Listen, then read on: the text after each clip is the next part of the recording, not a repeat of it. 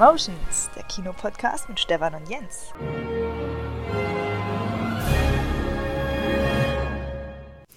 Jens. Stefan. Hi. Na? Na du? Lang nicht gehört? Ausgeschlafen? Ist tatsächlich so, ja. Ich äh, bin heute mal ausgeschlafen, aber wir nehmen auch erst um halb eins auf, ne? Das ist nicht so schwer. Mhm. Ja. Äh, ein Monat ist es her, Jens. Ein Monat. Ja, aber gefühlt, äh, weiß ich nicht, ist es schon ein halbes Jahr, ne? Also bei mir zumindest. Genau, wir spielen natürlich darauf an, dass jetzt seit einem Monat, genauer einem Monat jetzt und zwei Tage, die Kinos deutschlandweit geschlossen sind. Und wir haben ja in der letzten Folge, die ich übrigens wirklich empfehlen kann nochmal, ich habe die nochmal selber gehört, äh, die deckt wirklich super viele Bereiche ab und danke dir auch nochmal für das für den Input. Ähm, da haben wir, glaube ich, wirklich ein Dokument geschaffen, wenn man sich das in sechs Monaten nochmal anhört. Das ja, wird ganz schöner Perspektivwechsel. Und heute mhm. machen wir nur mal ein kurzes Update für euch, Leute. Was ist denn, was gibt seitdem Neues in der Branche, europaweit, weltweit, was eventuelle Aussichten auf das magische Wort Wiedereröffnung oder auch wie sich die Kinos so schlagen und weitere Auswirkungen äh, ja, so beinhalten. Und dann wollen wir heute mal abrenten. Also ich will abrenten. Ich bin geladen bis aufs Blut. Ich bin, ich bin, ich bin, ich bin wütend. Ich, meine, meine Halsschlagader pulsiert eigentlich immer, wenn ich dran denke. Ähm, mir wird das viel zu viel und da werden wir nachher drauf eingehen, ähm, dass so ein Tenor sich gerade ausbreitet, der so absolut gegen Kinos gerichtet ist. Multiplexe im Speziellen, aber generell höre ich es auch immer mehr oder lese es als Reaktion. Kino wir brauchen das noch, ist doch nicht schlimm, wenn die verschwinden. Und das werden wir auf jeden Fall mal auseinandernehmen, aber aufregend später, später, später. Ähm, komm müssen, runter, komm runter. Müssen, müssen nicht gleich so abgehen, genau. Ja. Ähm, genau, du hast ja ein bisschen was rausgesucht und ich auch. Und wir werden da die Highlights euch jetzt mal darstellen und auch ein paar Branchenleute zu Wort kommen lassen, äh, die sich auch weiterhin geäußert haben, dass ihr einen kleinen Überblick kriegt, wie ist es denn jetzt in der Lage, Tag 3 äh, nach der ersten Merkel-Pressekonferenz äh, seit Beginn des Lockdowns und der ganzen Einschränkungen, die ist jetzt gewesen am Mittwoch, hast du geguckt? Mhm. Hm, ich auch. Und ähm, wir hatten letztes Mal über so ein kleines Streichholz am Ende des Tunnels geredet und wir wollen mal analysieren, ob das jetzt hier die Rede vielleicht jetzt so eine Taschenlampe geworden ist. Aber das sehen wir dann. Das sehen wir dann. Jo. Taschenlampe mit ähm, Batterien, die fast zur Neige gehen. Ja, so. Und dann gucken wir noch ein bisschen über den großen Teich. Das werden wir auch tun. Die USA, ne, meinst du? Mhm, mhm, mhm. Ja, da bewegt sich auch viel, auch in sehr unterschiedliche Richtungen. Ja, Aber genau. ich sag einfach mal, wir starten einfach. 20 seconds and counting. T-minus 15 seconds. Guidance is internal. 12, 11, 10, 9. Ignition sequence start.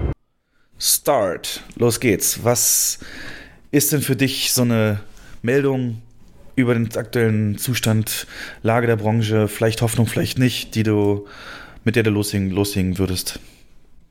Also, das, was mir tatsächlich am meisten Hoffnung gemacht hat, ist, so blöd wie es klingt, der äh, Drei-Phasen-Plan von Donald Trump.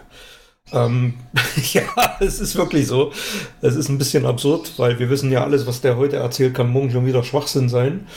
Aber ähm, uns sollte bewusst sein, dass der Kinomarkt in den USA, dass da im Prinzip alles davon abhängt. Wenn die Amerikaner keine Filme produzieren und keine Neustarts ins Kino kommen, wird äh, der Rest der Welt, Europa, Asien auch nicht funktionieren. Oder zumindest nicht so, wie wir das gerne hätten. Und demzufolge ist es wirklich wichtig, dass die ähm, USA frühestmöglich wieder an den Start geht.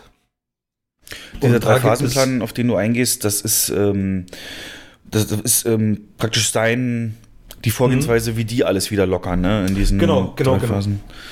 Und in ja. welcher Phase sind da Kinos anzutreffen, für die, die es nicht mitbekommen haben? Hast du das rausgesucht? Da sind da sind bei ihm Kinos und, und Versammlungsstätten tatsächlich schon in Phase 1 anzutreffen. Ach was. Das äh, ist ein bisschen verwunderlich. Okay. Ähm, deswegen fand ich das so interessant, dass die augenscheinlich in den Staaten einen anderen Stellenwert einnehmen als hierzulande. Und ähm, aber viele brancheninterne Experten ähm, sehen sich selber lieber eher in Phase 2. Also. dort wird vom moderaten Social Distancing gesprochen. Mhm. Und ähm, also sie sehen die Wiedereröffnung der Kinos in dieser Phase für erheblich wahrscheinlicher.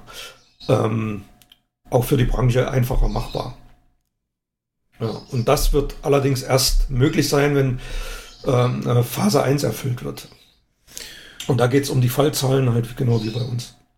Genau, das ist so eine Bedingung, dass die äh, kontinuierlich abnehmende ähm, positive Fallzahlen oder Tests halt haben müssen und dann kann ja. übrigens der, jeder Gouverneur jedes Bundeslandes noch sagen, okay, Richtig. mein Bundesland äh, soll das so machen. Die gehen ja eh krass ab, ne? Es ist ja Florida, ja. weiter Strände, glaube ich, offen und sowas. Ähm, ja. Ziemlich wirr und ungleich, wie die Gouverneure da vorgehen. Genau diese Phase 1. Äh? Aber warum ist das jetzt so eine kleine Taschenlampe? Ähm, weil, ich weiß nicht, ob du es gelesen hast, der, der Aktienkurs der AMC-Kinokette. ja, 40 Hast du mit Sicherheit gelesen? Mhm. Ja, 40 Prozent wieder nach oben gegangen, nach dieser Ankündigung. Ähm, das versprüht so einen Hauch Optimismus.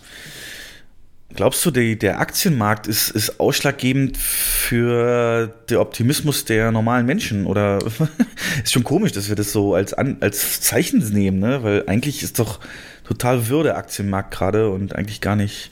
Das stimmt, aber man, man sieht sich so positiv, na, bei dem ganzen Kram, der jetzt momentan passiert, sieht man sich so, so wirklich die kleinsten positiven Nachrichten raus, um sie für sich irgendwie zu verwerten. Ähm, um sich persönlich so ein bisschen ein positives Gefühl zu gönnen. Und das ist hier tatsächlich auch der Fall. Genau, zu AMC also das ist die größte Kette, muss man sagen, nochmal äh, dazu. Ja. Deswegen hat das so, ein, so, eine Signifikanz, wenn die steigt.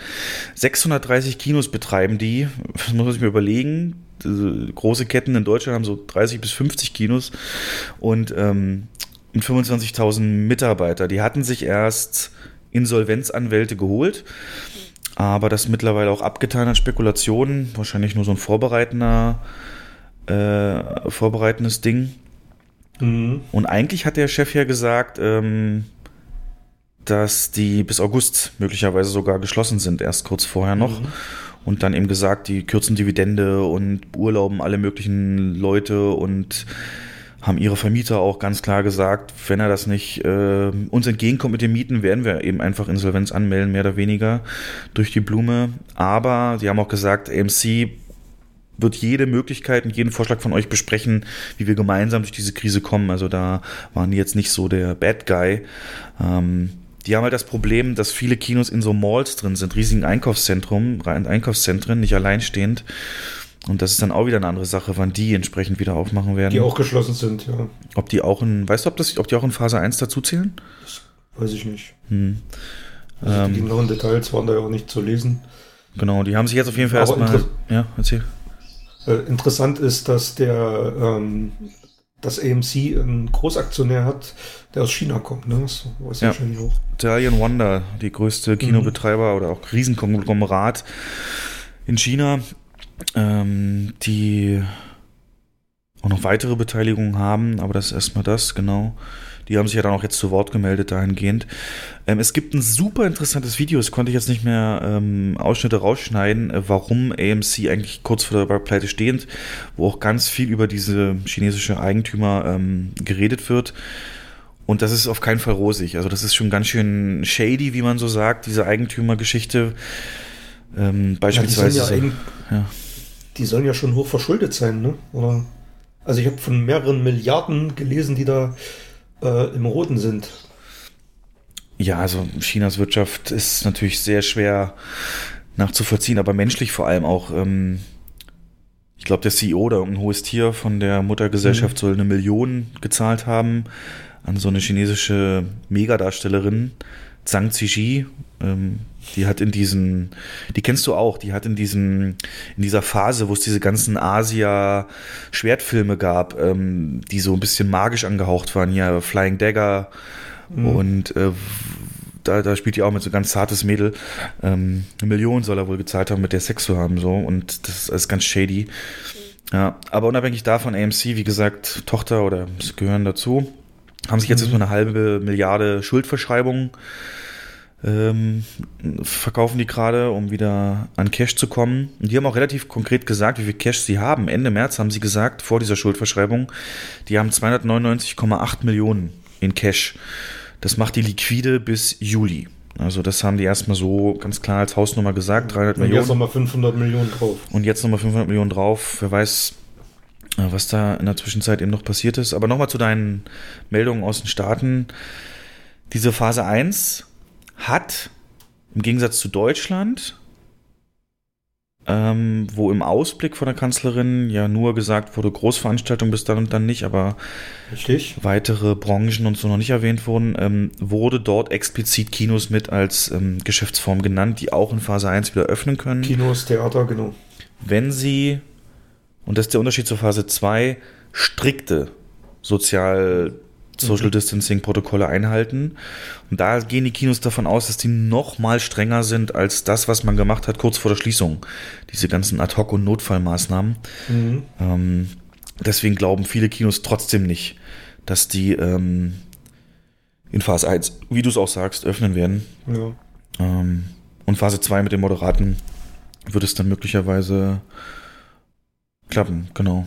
Aber wie Aber gesagt, ist es nicht so, dass, dass wir uns alle so ein so einen Fahrplan ähm, auch für, für Deutschland wünschen?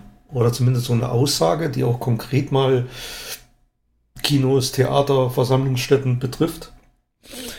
Und wenn es nur vage ist, aber dass man so, so ein, dass man auch merkt oder sieht, dass die Politik äh, äh, uns zumindest wahrnimmt oder wertschätzt. Richtig. Das hat auch ähm, ein Analyst gesagt drüben, der hat gesagt, dass das zumindest eine gewisse Ebene an Klarheit bringt, diese Aussagen vom Weißen Haus, und ähm, dass es die potenzielle Wiedereröffnung in so ein Fenster setzt. Auf jeden Fall, ja, sehe ich ganz genauso. Ähm, ob die dann wirklich, wie gesagt, haben wir ja gesagt, wann und wie wirklich aufmachen, das ist dann, aber die können auf jeden Fall sagen, okay, theoretisch wäre es in vier Wochen möglich, beispielsweise, Mhm. haben genug Zeit, sich dann so eben Pläne und, und, und Richtlinien für dieses ähm, Hausordnung überarbeiten und so weiter ähm, auszumachen. Nur stehen die halt auch vor dem Problem, dass sie keine Filme haben, ne? Also selbst Ja, wenn sie jetzt das ist dürften, Das weltweite Problem, ja. und das muss natürlich dann auch ähm, dabei bleiben, dass es äh, nicht, nicht wieder hochgeht, die Zahlen, was ja durchaus möglich ist, sobald du, sobald du es lockerst. Und ich glaube, davor hat Deutschland einfach Angst. Ja. Und ja, ich sag mal so, die Messe- und Eventbranche, ne, die ist natürlich jetzt mit dieser Aussicht 31.8. einfach am schlimmsten dran. Noch schlimmer als wir. Weil die ganzen großen ne, Lichtanlagen, Technikbauer, die da so im Hintergrund eine Messe gestalten, die haben jetzt safe eben 31.8. keine Kundschaft sozusagen. ja. Und das, puh, das ist viel. Das ist richtig viel, ja. Ähm, ja, also Glückwunsch allen AMC-Aktionären oder was möchtest du als Message noch mitgeben? Also 40 Prozent ist schon eine Hausnummer, ne? Ja, hätte, hätte, hätte, Fahrradkette. Ich Ja. habe äh, Cineworld mir gekauft, äh, kurz als die ganz am Boden lagen. Kleiner Talk hier über Finanzen, aber ähm, das äh, habe ich dann verkauft, einen Tag vor dieser Ankündigung. Ich kenne jetzt Cineworld nicht, wie die jetzt performt haben, aber naja, egal. Nicht ärgern, ist ja nur, ist ja nur das. Ja, USA ist ja, ähm, würde ich auch noch kurz erwähnen, äh, dass ganz klammheimlich Bob Iger wieder bei Disney das Sagen hat. So ganz Mhm. klammheimlich, der war da eigentlich schon weg vom Fenster. Er war weg vom Fenster, ja. Jetzt ist er wieder da. Kennst du die Hintergründe? Weil, Nee. Weißt du warum? Weshalb? Wieso? Ähm, Hast du, was du was? ich nö, nö. Also, keine Ahnung. Ich habe da nur, ja, größte Erfahrung und, und Krisenmanagement und bla, aber was jetzt die genauen Hintergründe sind, weiß ich nicht. Also, ich habe nur gelesen, eben, der wollte ja schon ewig zurücktreten, seit 2013 sogar. Ähm, dann war es immer wieder verschoben, dann kam die Fox-Übernahme. ja immer wieder zurückgeholt, ja, klar. Äh, 25.02. war es dann soweit. Nach 15 Jahren insgesamt. Und man munkelt jetzt natürlich, dass dieser, dass Bob Iger hat natürlich durch die Geschäfte von Disney in Asien und speziell China, hat er natürlich von seinen Leuten vor Ort mit Sicherheit Berichte bekommen über den, das Ausmaß ähm, der Epidemie, den wir zu dem Zeitpunkt in der Form noch nicht verfügbar hatten äh, in, in, in Deutschland oder Europa und so. Und ich glaube, das ist doch dieser 25.2., kurz bevor alles so richtig ernst wurde, kann böse Zunge jetzt auch so gewesen sein, dass er sagt, schnell weg, bevor das hier zuschlägt. Dass, wenn alles zugemacht werden muss, mein Name nicht ganz oben steht. Und dann komme ich als, als Retter zurück. Das hat äh, in der Filmgeschichte schon mal einer gemacht. Da kennst du ja noch? You could not live with your own failure. Where did that bring you? Back to me. Der gute Herr Thanos. Und ähm, ja, jetzt ist er wieder da und macht jetzt so ein bisschen den, den Retter da. Und ich glaube, die Firma ist ganz froh drum, ähm, dass sie jetzt einen haben, der das halt so gut kennt. Ne? Das ganze Business mhm. wie kein anderer. Sein Nachfolger war ja der Chef der Parks und äh, hat natürlich jetzt nichts mehr so, so viel zu melden. Und der hat jetzt auch gesagt, ähm, wie er da denkt, wie das weitergeht und so weiter. Und hat sich ganz schön drastische Maßnahmen angekündigt oder ausgemalt, dass eben innerhalb dieser Richtlinien für, für Social Distancing zum Beispiel der Standard werden könnte, zumindest am Anfang, dass neben zum Beispiel einer Taschenkontrolle, äh, jetzt hat er über seine Parks gesprochen, da wird ja jede Tasche kontrolliert, auch äh, das Fieber gemessen wird, ne, mit so einem Scanner, den man nur davor hält. Bei jedem Gast, ähm, ja, der schließt auf jeden Fall nichts aus und spricht da ernste Sachen an. Und Disney hat sich übrigens auch Schuldverschreibungen äh, neue Anleihen rausgegeben für 6 Milliarden sogar. Ne? Wenn wir gerade von AMC reden mit 500 Millionen, Disney hat sich jetzt 6 Milliarden verkaufen die gerade für neues Geld und Liquidität. Ja. Oh Mann. Ja, das ist eh so das Ding, ne? Es werden die Unternehmen überleben, die jetzt das Cash haben. Haben wir schon oft drüber geredet. Mhm. Und auch über die Zahl 17 Millionen geht der Kinobranche pro Woche verloren. Mhm. Das ist ähm, nicht leicht aufzuholen und dennoch nochmal wiederholt der Satz, Menschen werden sich daran erinnern, wie die Unternehmen in diesen Zeiten zu ihren Mitarbeitern gestanden haben oder auch nicht. Und das wird sicherlich ähm, ja, eine Auswirkung haben dann auch danach. Da kommen wir aber dann noch hin. Ich wollte noch sagen, hast du das mhm. Riesenmissverständnis mitgekriegt in Österreich, was die österreichische Staatssekretärin gesagt hat? Ja, ja, das habe ich mir sogar, ja, ja. Äh, ja. Äh, das habe ich auch in meinen News ein bisschen drin gehabt. Das hatte so schon Schabowski-Level, ne? Das war, ja, der, die ja, hatte, das ist schon krass. Die hatte eine, eine Pressekonferenz und äh, hat die dann mal eben gesagt, dass Kinoschließung bis Ende August äh, gemeinsam, äh, also so bis, bis Ende August sein werden und dass die, die, die österreichischen Kinos dahinter stehen.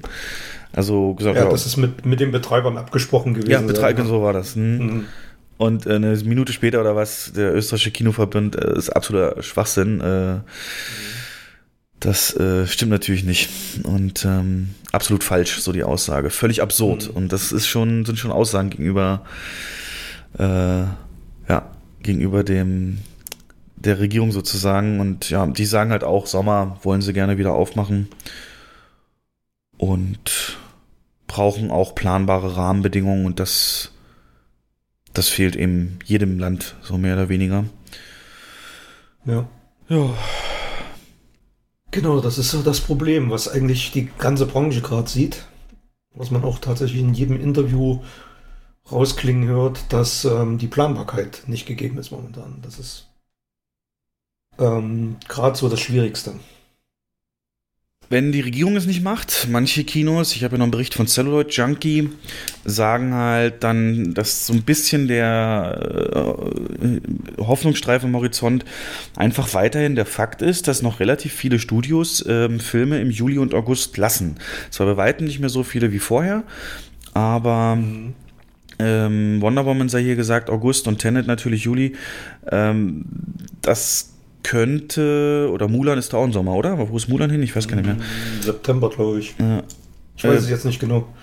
Dass das so auch, wie gesagt, so ein bisschen Hoffnung machen kann, dass die sagen, ja, äh, ja dass das, das, ähm, da glauben wir schon dran, dass das klappt und ähm, ja. Also ist natürlich die Gefahr, ähm, wenn sich das noch ein bisschen länger hinzieht, dass die auch noch verschieben. Die Möglichkeit ist relativ hoch, würde ich sagen.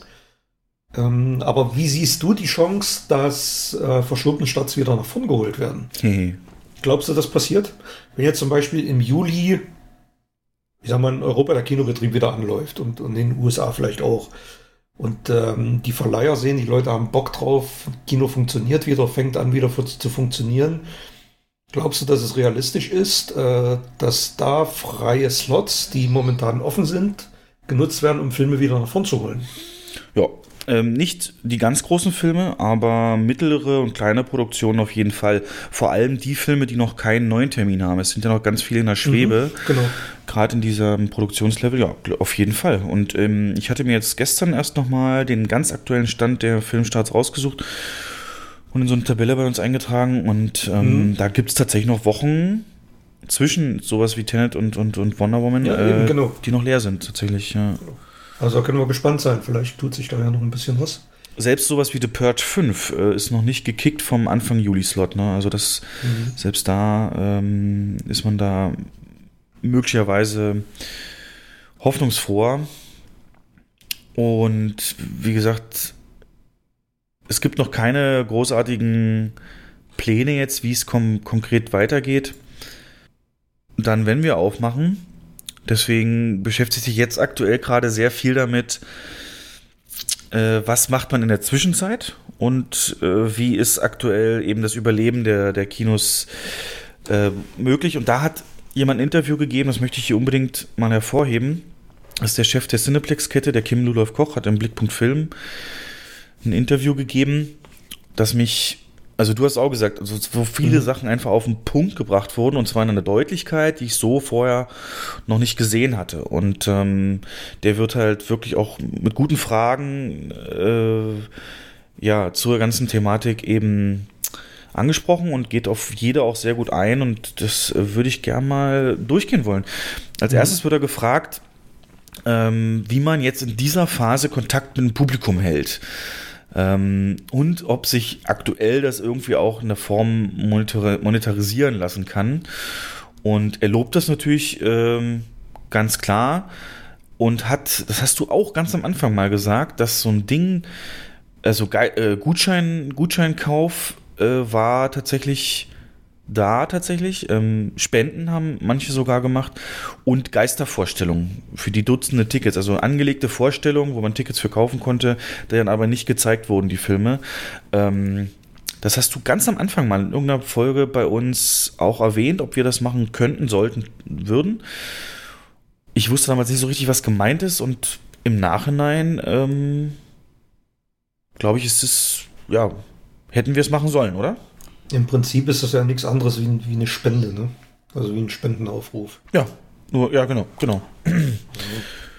ähm, er versteht das auch und sagt auch, klar, ist mega, dass das passiert, aber er beziffert mhm. mal diesen, was man durch Gutscheine, durch so eine Geistervorstellung an Geld, an Umsatz gemacht hat, ist das der Tropfen auf dem heißen Stein. Also hat er ganz mhm. klar so gesagt, das kann nicht, ähm, nicht in ansatzweise fundamental helfen.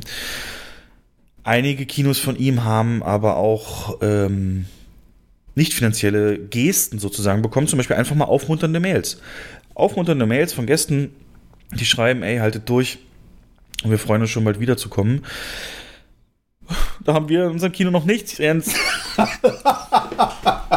Doch, na, Mails haben wir schon, aber keine aufmunternden. Nee. ja. Höchstens, was ist mit meinen Tickets, dann kriege ich dir das Geld zurück. Mhm. Oh, das wird ja auch das nächste Ding. Naja, ja. die ersten 100 Gäste werden nur Retouren sein. Ähm, ja, aber Empathie, ich glaube, Facebook ist ganz angenehm. Da sehe ich ja ein bisschen, was unsere Kette und andere immer so posten. Das sind halt meistens nur so lustige Quizzes oder was. Aber das passt. Äh ich glaube, das ist ganz wichtig. Ganz ja. wichtig, auch was unsere Kette da macht. Ja. Und die Reaktionen sprechen für sich, also da sind viele Klicks drauf und viele Kommentare und ähm, man darf halt wirklich nicht in Vergessenheit geraten. Hm. Mhm. Er hat nochmal besonders auch den Stellenwert mental vom, vom Gutscheinverkauf rausgehoben, dass Leute, die jetzt Gutscheine kaufen, ja definitiv und fest dran glauben, dass das eine Sache ist, die sie eben also A noch einlesen können, weil es das Unter Unternehmen noch gibt und aber eben auch eine, eine, diesen klarer Vertrauensausspruch, ich gehe da auch wieder hin oder dem, den ich schenke, da, der, der geht dann da auf jeden Fall wieder hin und das ist eben in seiner Sicht viel Hoffnung für die Zeit danach. Sagt aber auch klar, der Gutscheinverkauf Ostern beispielsweise ist ungefähr das halbiert äh, zum Vorjahr. Wobei man natürlich sagen muss, man redet bei Gutscheinverkäufen in Kinos teilweise über Tausende pro Standort über die Osterzeit und mehr. Und da ist es über online dann die Hälfte äh, durch. Halbiert ist ein guter Wert, ne? Halbiert ist eigentlich ja, sehr ja. gut. Aber er ist nicht so gut, wie es jetzt die Presse manchmal darstellt. da wird ja, also Blickpunkt Film hat ihn zitiert, äh, florierender Verkauf ist es nun nicht mhm. und da wollte man klarstellen. So, und jetzt kommt der Punkt, der mich halt mega beeindruckt hat und der eben so noch nie ausgesprochen wurde, wo wir letzte Mal so ein bisschen hingeguckt haben, wo ich das Wort Hexenjagd gesagt habe. Frage war, nun wurden ja Hilfsprogramme frühzeitig aufgelegt, vom Bund, von Ländern, von Förderern. Und gerade einzelne Länder haben nochmal nachgelegt im Sinne der Kinos. Erreicht denn das die Substanz des Kinomarkts nicht? Und jetzt hört ihr das ja seine Antwort an. Genau das ist das Problem.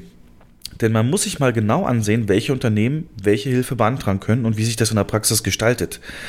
Was die, Kf was die durch KfW abgesicherten Kredite anbelangt, wird man nun die Entwicklung abwarten müssen, nachdem eine hundertprozentige Absicherung durch den Bund angekündigt wurde. Also Kreditvergabe wird natürlich dann für alle leichter.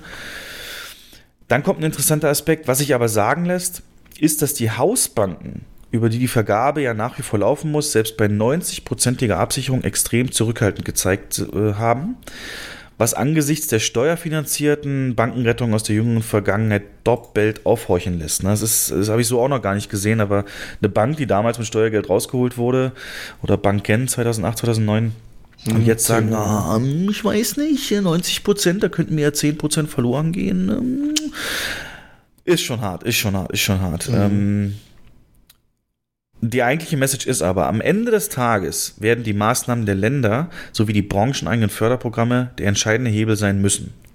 Und hier sehen wir tatsächlich einen Gutteil des Marktes noch komplett ausgeklammert.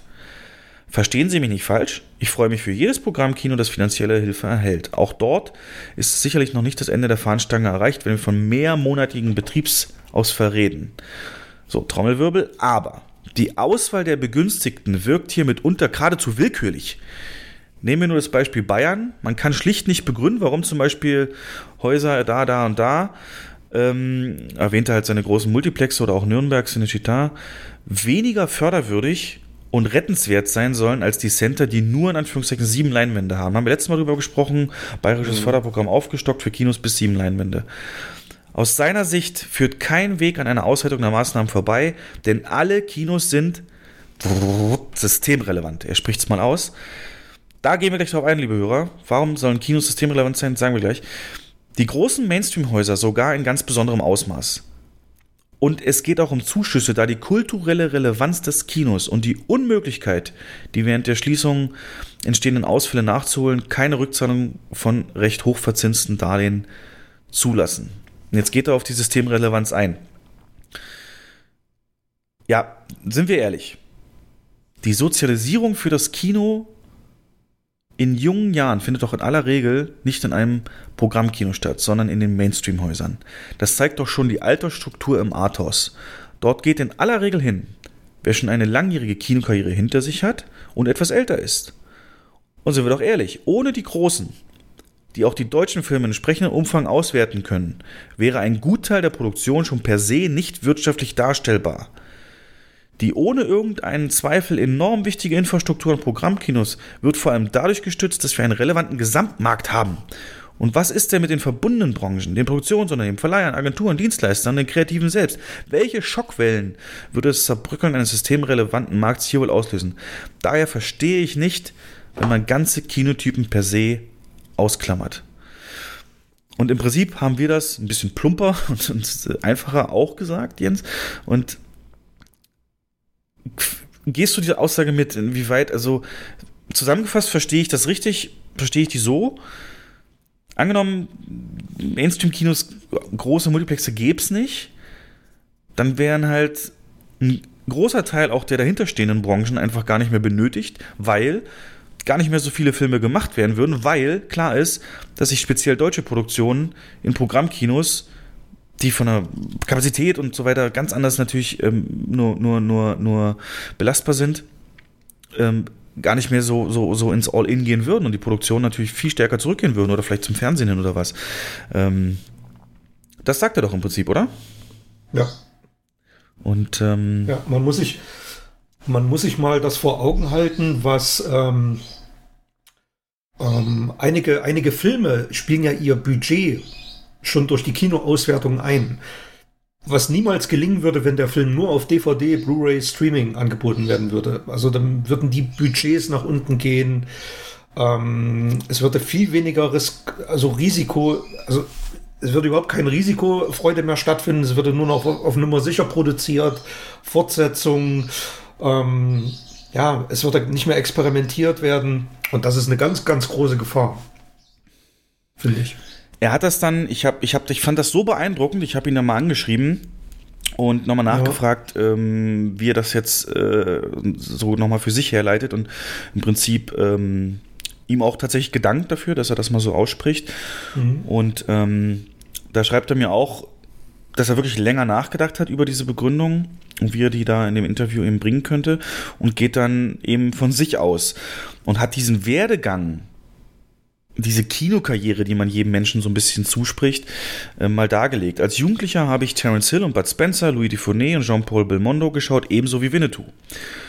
Und heute bin ich häufiger in Programmkinos anzutreffen als im Multiplex.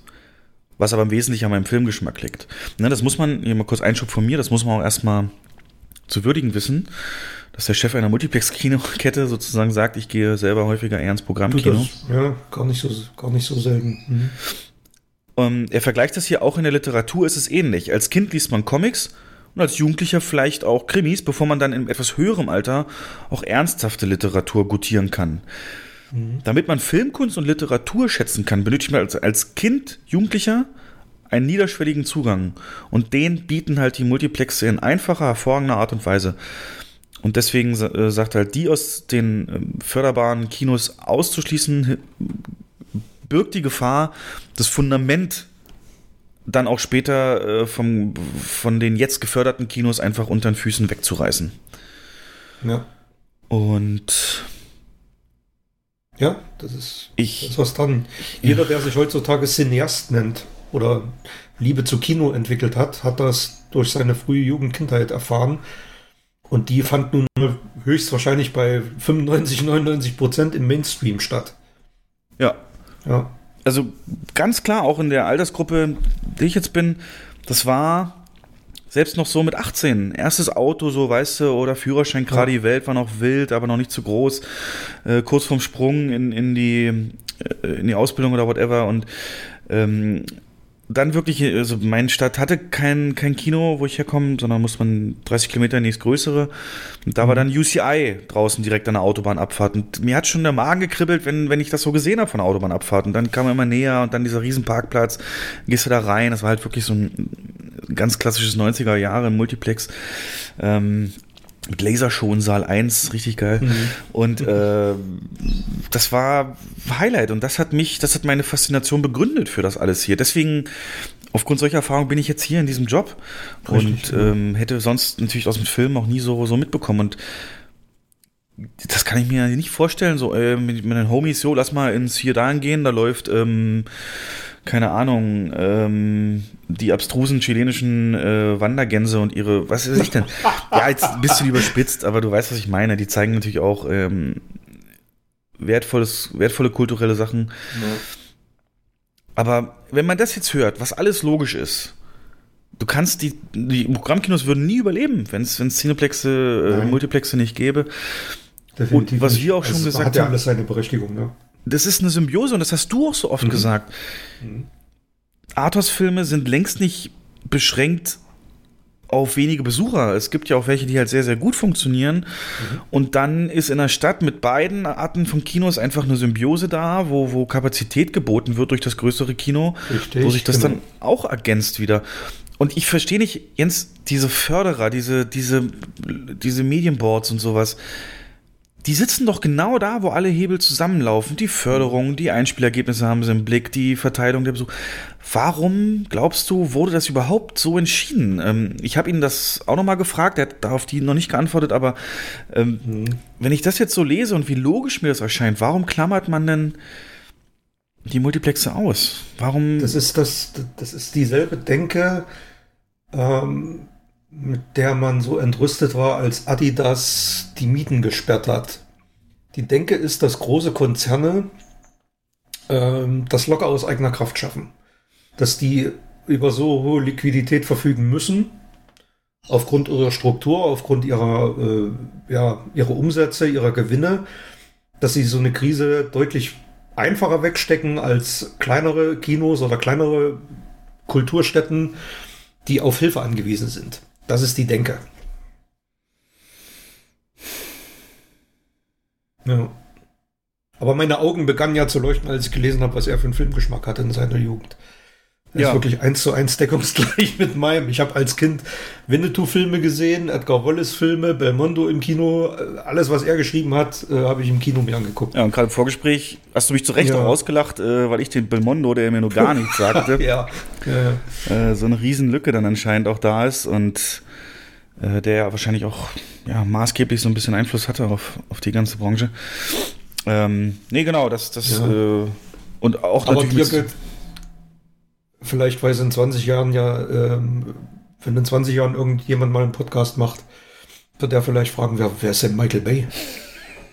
Dann komme ich persönlich vorbei. ah, ja, nee, das, ähm, ja, aber gut, so ist wieder was geschlossen. Und ähm, auch mit seinem beruflichen Background hat diese Aussage natürlich Gewicht.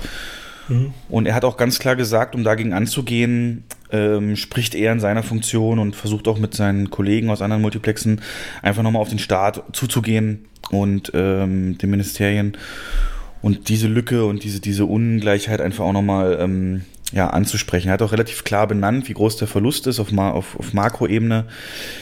4,62 Euro pro fehlenden Besucher, kann man ungefähr sagen, fehlt der deutschen Kinobranche, wo natürlich dann auch alle Kinos mit eingerechnet sind. Und wenn man jetzt mal ausgeht, ähm, ja, so ein, so ein, so ein März, April, das sind schon Monate, die auch mal mit über 10 Millionen Besuchern rausgehen können. Und ja, das eben mal 4,62 Euro, dann weiß man ungefähr, was da dann auch äh, eben fehlt. Wie gesagt, Umsatz gleich null und ja. 40 Millionen ist aktuell für die Branche eben das Minimalste an Verlusten. Mhm.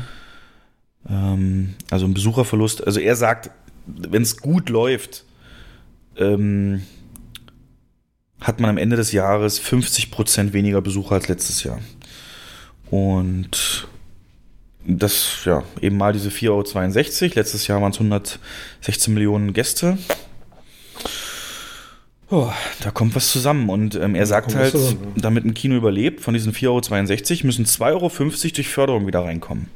Mhm. Und wenn du jetzt von, erstmal von Best-Case-Szenario 40 Millionen Gästen nur weniger ausgehst, mal 2,50 Euro, dann ist der Förderbedarf ganz klar. Haben wir letztes Mal ja auch gesagt, ähm, die Spio hat ja da auch eben eine, eine, eine Studie eine Studie ähm, veröffentlicht. Und jetzt zu dem Thema, was ich am Anfang schon ein bisschen angeteasert hat, er hat dann auch gesagt, ohne diese Förderung wird es halt eine dramatische Schließungswelle einfach geben. Und eine Schließungswelle hätte weit über diese offensichtlichen Folgen hinaus drastische Konsequenzen. Gerade in den kleinen Städten, wo das Kino neben seiner einzigartigen kulturellen Rolle eben auch der Ort ist, der vorrangig für Gemeinschaft, für Lebensqualität steht, neben der Gastronomie, ähm, die ist übrigens genauso schwer im Moment.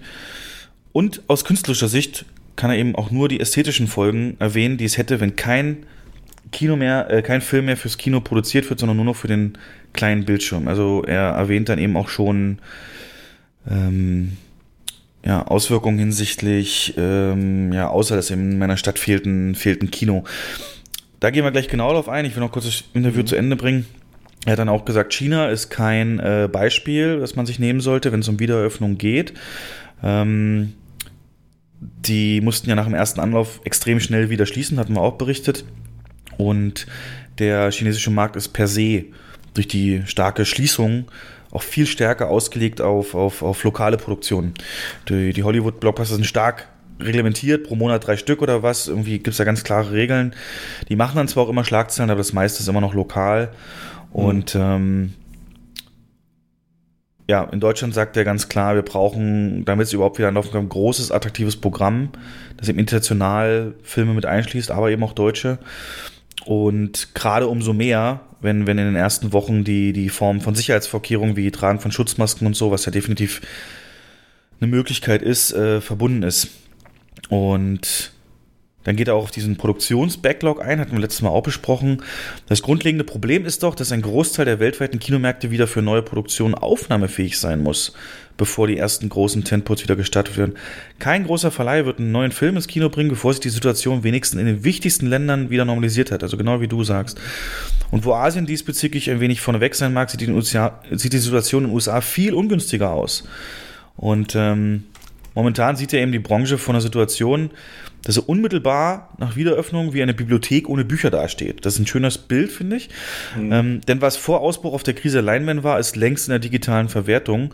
Und deswegen wird man mit diesem Film keine, keine nennenswerten Zahlen ähm, erzielen können. Und die Verluste können halt erst ab dem Zeitpunkt reduziert werden, wenn wieder ein attraktives Programm da ist. Und da richtet er auch wieder einen Appell, nicht nur an die Politik, ähm, wegen über Zuschüsse, sondern auch an Partner im Verleih, sich so zu positionieren, dass schnellstmöglich wieder Filme ähm, die Besucher anziehen. Und das hast du ja auch gerade gesagt. Das heißt, ähm, diese Filme, von denen du, die in der Luft hängen oder auch die vorgezogen werden könnten, was du am Anfang sagtest, ähm, ist ein ganz wichtiger Schritt, um da wieder reinzukommen. Und ähm, ja. ich glaube, du musst da so ein, du musst so ein Mischprogramm anbieten. Ähm, Filme, die jetzt vor drei, vier Monaten im Kino waren, die bringen wahrscheinlich sogar weniger, als wenn du jetzt ähm, ein paar Events aus dem Boden stampfst. Zum Beispiel alle drei Matrix-Filme nochmal oder, oder Herr der Ringe oder sowas. Ich glaube, das würde, würde eventuell deutlich besser laufen, als wenn du jetzt der Unsichtbare ins Kino bringen würdest. Ja. Ähm, also da müssen sich, da sind natürlich auch die Ketten gefragt oder die Kinobetreiber überhaupt, sich da ein bisschen was einfallen zu lassen, um, um den Leuten die Lust am Kino wieder zu vermitteln. Und was du vorhin gesagt hast, ist ein ganz wichtiger Punkt äh, je mehr sich von den Geschäftsführern, Betreibern an die, in so einer, in Form eines solchen Interviews an die Öffentlichkeit wenden oder die, die Verbände an die Politik herantreten, das wahrscheinlich sogar noch besser ist, ähm, umso, ähm, ähm, ja, umso präsenter wird die Branche dann in der Öffentlichkeit auch wieder sein und bei der Politik. Weil es bringt nichts, wenn man nur meckert, wir bekommen keine Förderung, aber man muss es natürlich auch nach außen tragen. Man muss es, man muss es vermitteln an den Stellen, ähm, wo es hingehört. Ja. Da muss die Branche zusammenarbeiten. Es gibt ja noch ein paar mehr Interviews. Ich habe ja auch noch zwei, drei Sachen rausgesucht, die Sehr in die ähnliche geil. Richtung gehen. Ja. ja. Kann, kann, will ich auf jeden Fall hören gleich. Mhm. Ähm, ich gehe das noch ganz schnell durch. Er sagte auch hier mit dem, mit dem, dass viel eben auf Streaming rausgegangen ist. Hat auch gesagt, ja. dass, ob das ein dauerhaftes Problem ist, sieht er jetzt nicht, weil auch hast du schon gesagt, werden sich viele Filme gar nicht finanzieren lassen. Ähm, mhm.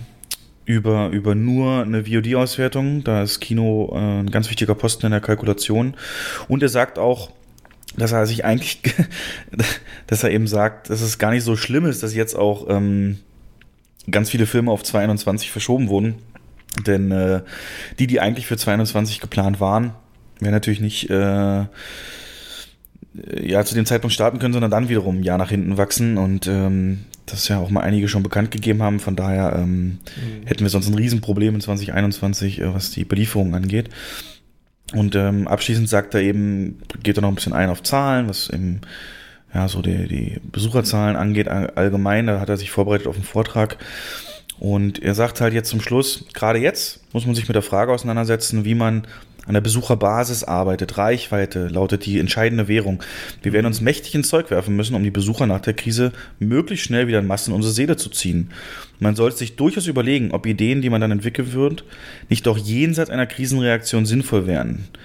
Wie Sie wissen, bin ich ein großer Befürworter des günstigen Jugendtickets. Punkt, Punkt, Punkt. Also so als kleine Idee, dass ihm, ja, wie er äh, kohärent dann eben auch sagt zu, zu dem Thema Sozialis Sozialisation, dass man Jugendtickets eben günstiger anbietet.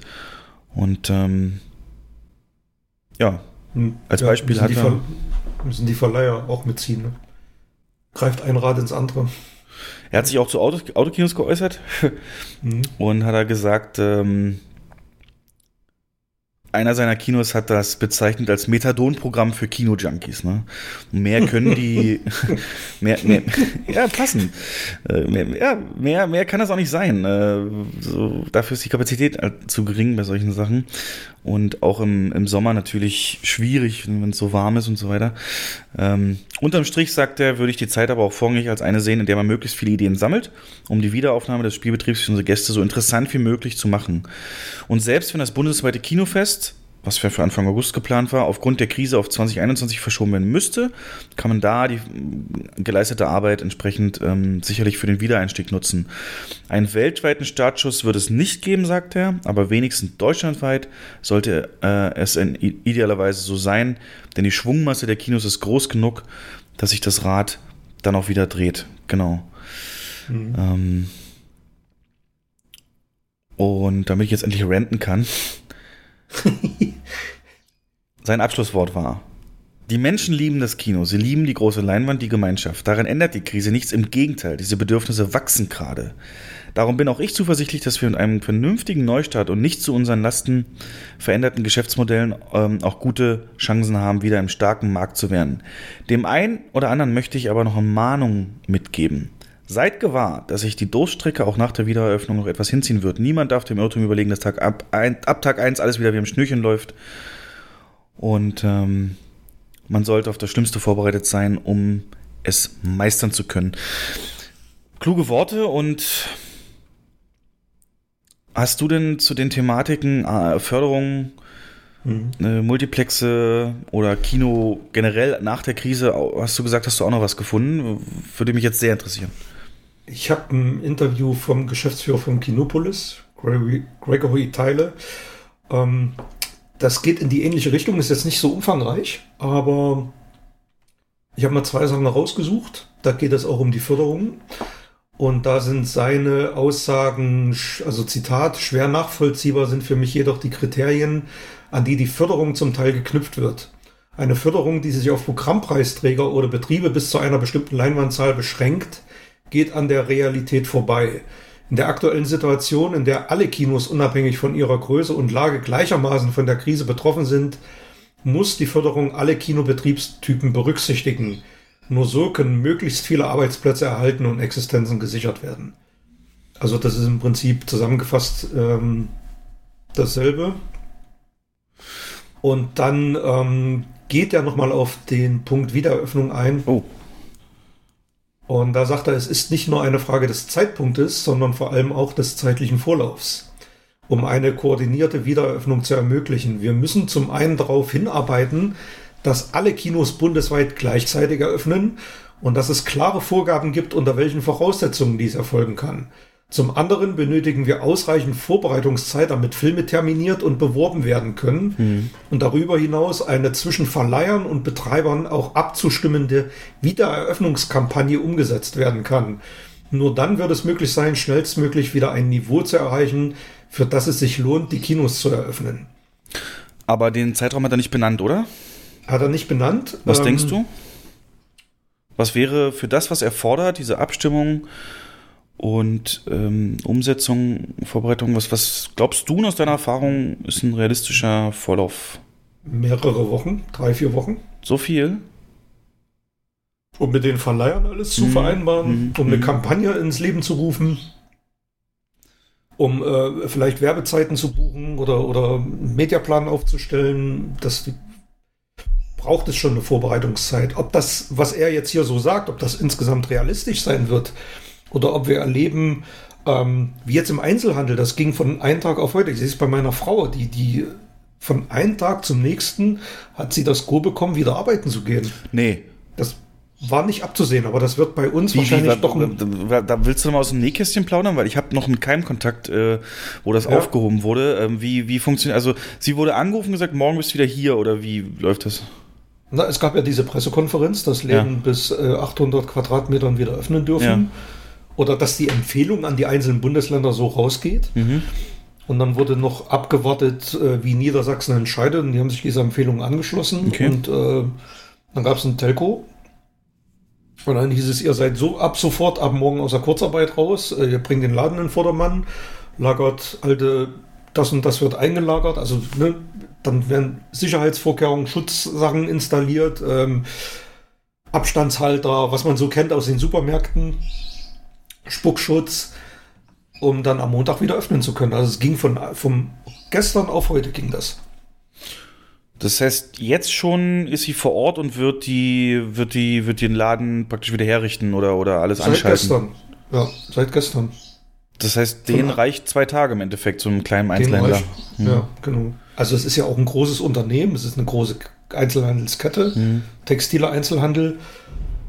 Aber ähm, ja, hier ist es natürlich, die Menschen wissen das, also die wissen das natürlich, dass die Läden wieder öffnen. Ähm, die haben es auch einfacher, die sind nicht so, so vernetzt mit, mit ähm, wie die Kinobranche. Also die Kinobranche ist ja weitaus größer vernetzt, als das so ein textiler Einzelhandel ist. Und demzufolge wird das bei uns deutlich schwieriger sein, so eine Wiederöffnungsphase. Oder so kurzfristig äh, wird das wahrscheinlich gar nicht machbar sein. Und wie konkret sind jetzt die Sicherheitsvorkehrungen da in dem Einzelhandelsladen von einer Frau? Was haben sie da festgelegt? Darfst du darüber reden? Also die bekommen äh, innerhalb der nächsten Woche, also moment, momentan ist alles noch ein bisschen provisorisch, dann ähm, in der nächsten Woche gibt es dann spezial angefertigte Spuckschütze. Vom, vom Unternehmen Plexiglas. gestellt oder was? Ja genau, die werden dann installiert, dann ähm, Mundschutz gibt es wohl nicht. Dann dürfen die nur 20 Personen gleichzeitig im Laden haben. Was ist so Durchschnitt, weißt du das, was sie sonst hatten? Vom Gefühl her kommt das schon hin. Also das ist schon das Maximum. Ja. Also es gibt, es gibt eine, Quadra eine Richtlinie pro Quadratmeter ähm, oder, oder pro so und so viel Quadratmeter darf ein Kunde da sein. Und das ist bei der Größe, den die haben, 20, 20 Gäste, 20 Kunden. Und da muss halt jemand am Einlass stehen, muss Kunden zählen und muss dann möglicherweise welche abweisen. Ähm, So wie wir das an der Kinokasse auch gemacht haben. Stimmt, wo es diese Begrenzung Mhm. gab auf maximal 100 im Kino, ja. Ja. Okay. Es ist alles noch ein bisschen provisorisch und das ist. Ähm, Die es ist zwei, halt so Meter Abstand werden, werden schwierig, ne? Die 1,50. Zwei Meter Abstand, ja, werden schwierig. Dann dürfen Sie, also Sie haben ja auch Umkleidekabinen, dürfen Sie nur jede zweite öffnen. Wir haben fünf Stück. Also entweder Sie machen 1, 3, 5 auf oder nur 1, 5 oder Mhm. die dürfen nicht nebeneinander liegen und ähm, bargeldloses Zahlen. Mhm, Ja, mhm, das, was man so aus dem Lebensmitteleinzelhandel kennt. Oh Mann, da bist du ja dann jetzt äh, der Stubenhocker, wa? Und Jetzt musst bin ich jetzt der e- Stubenhocker, Essen machen, so, immer wenn sie kommt. Und kriegst den Und Ärger, versuchen. wenn du den Müll nicht rausgebracht hast abends. Was hast du gemacht den ganzen Tag? Und äh, ja, können wir ja auch. schon. Hey, du kannst ruhig mal durchsaugen. Ich sage, halt die Klappe. Ja, ja. oh, ich sehe dich da vor mir mit so einer Kochschürze und, und da Oh, Zubereiten. ey. Also können wir auch offen mit umgehen. Es wird, ähm, es ist so, dass unsere Kurzarbeit entsprechend bis 30.06. verlängert wird.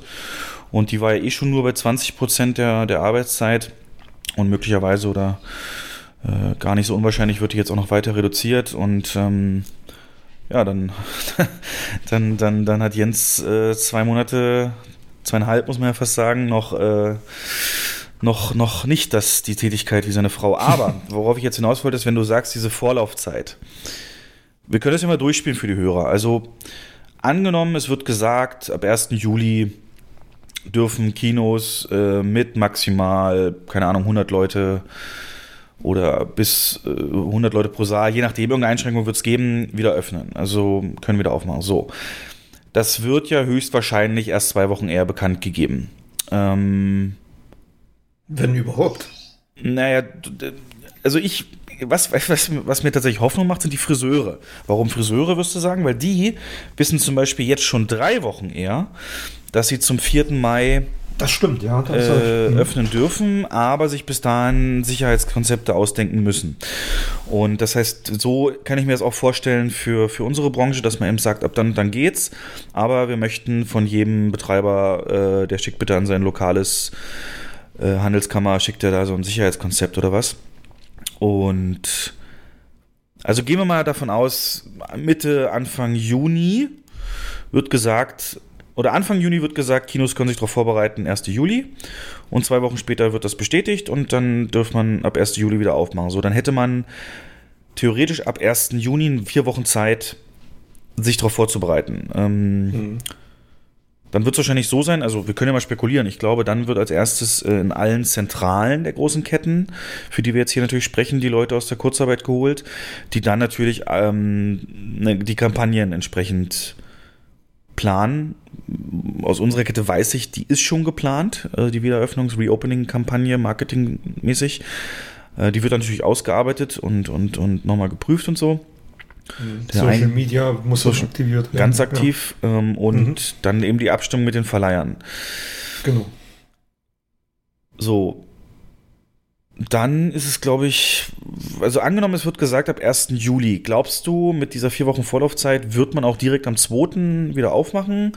2. jetzt, weil es ein Donnerstag ist, oder wird man weil die Menschen das dann eben so hören. Ab 1. Juli dürfte wieder auch ab 1. Juli direkt aufmachen oder vielleicht sogar noch eine Woche warten bis 9. Juli. Das wäre eine Woche vor Tenet. Ähm, wäre mir persönlich zu spät für Vorverkauf und so weiter.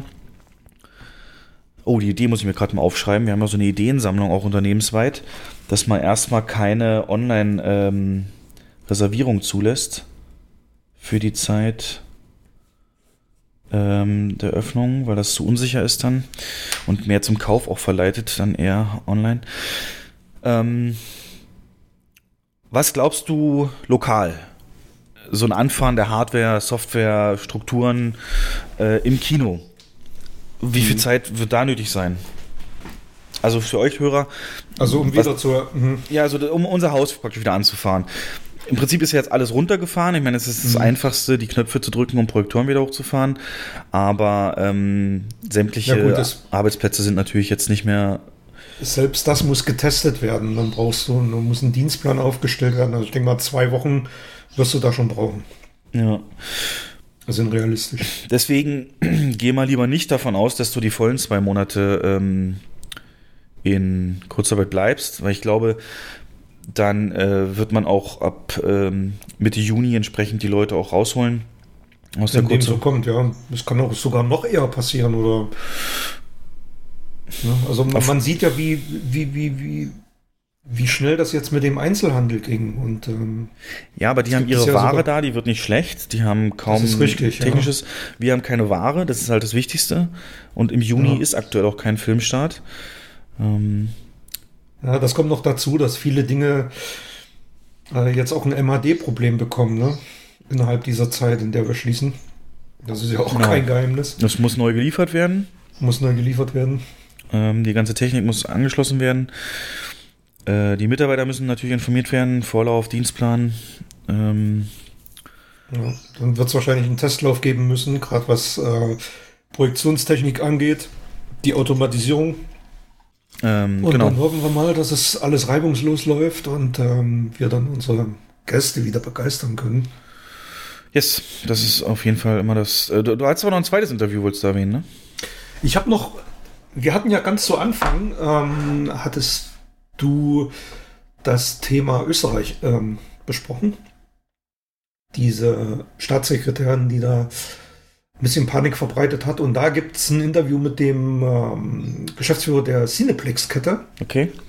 Die nichts mit der deutschen Cine Cineplex zu tun hat. Das ist der Herr Christian Langhammer.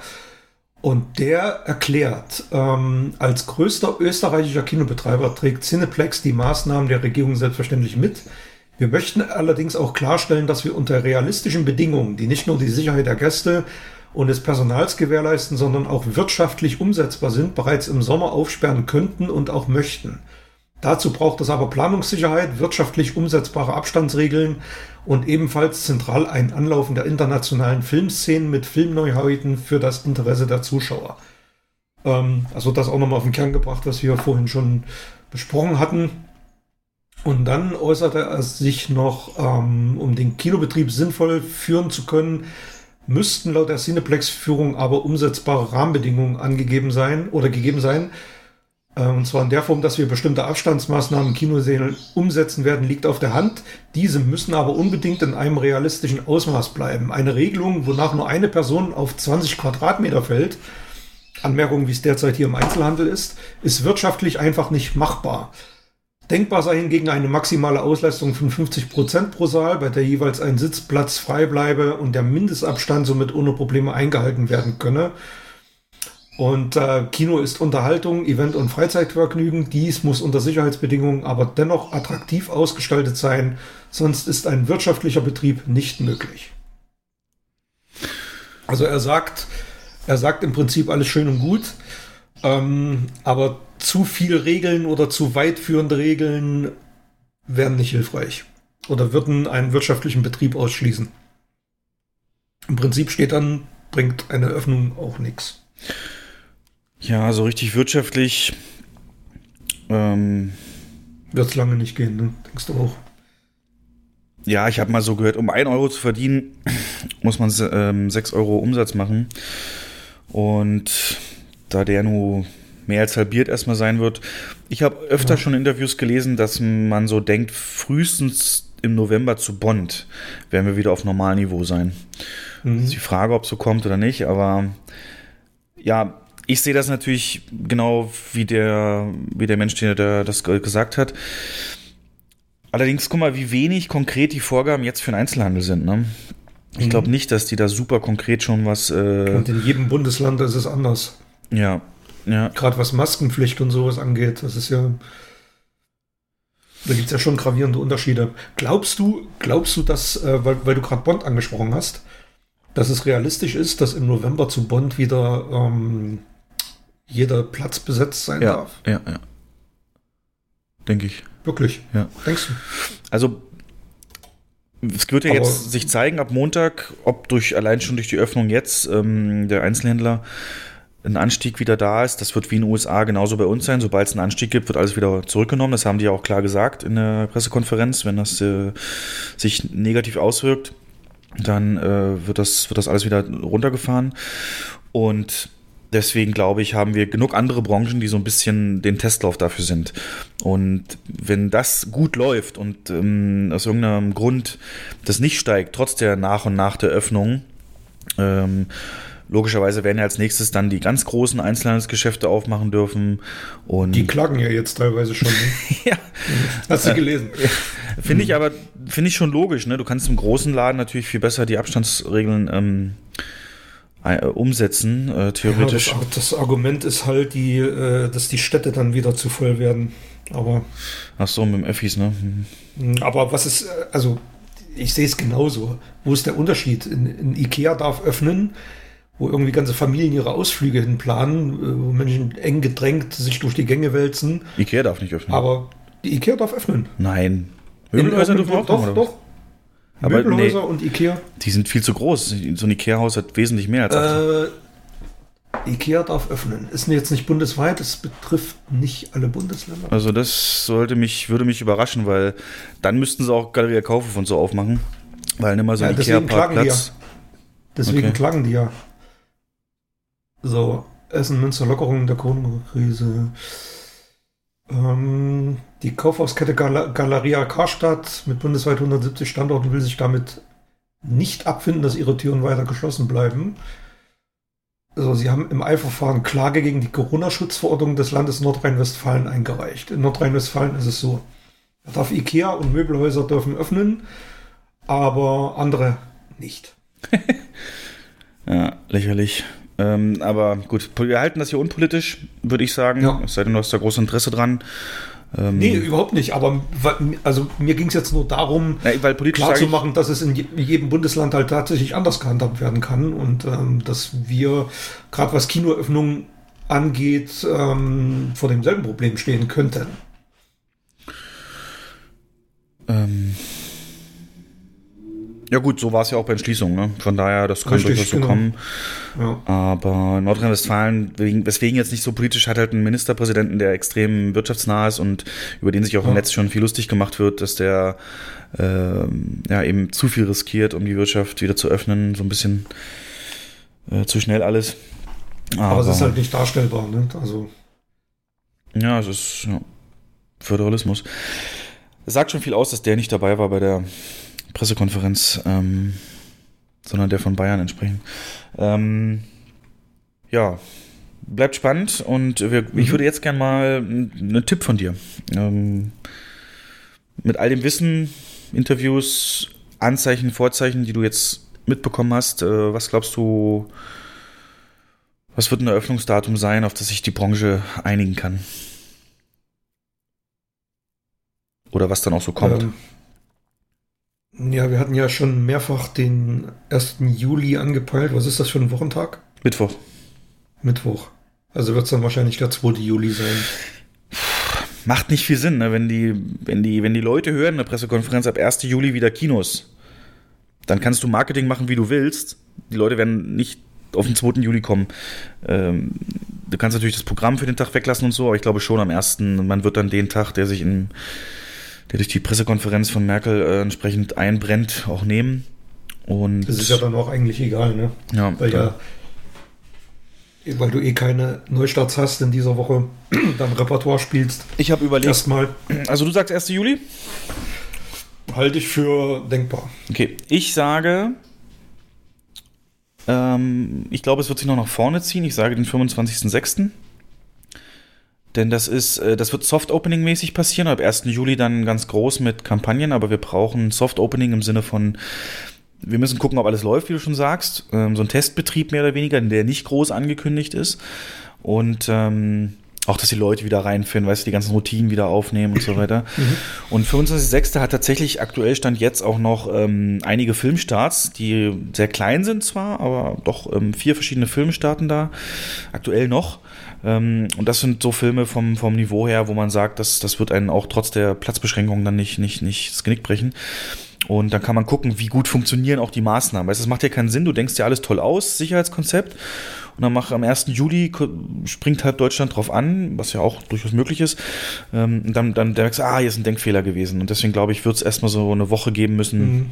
Äh, die, die so ein bisschen alles wieder reinbringt. Und das wäre so mein Wunsch, dass man 25.06. das schon machen kann, was dann eben ab Anfang Juni die ganzen Vorbereitungen bedeuten würde. Genau. Ähm, ja, gucken wir mal. Wäre ja dann jetzt noch auf jeden Fall anderthalb Monate, aber es kreist sich ein. Hängt natürlich davon ab, wenn jetzt die ganzen Einzelhändler äh, nicht dafür sorgen, dass alles wieder anspringt an Infizierung. Ich stelle mir halt diese kleinen Läden, du kennst auch diese ganzen kleinen Ranzläden, äh, hier Teddy nehme ich mal, ne? Diesen Euroshop. Mm.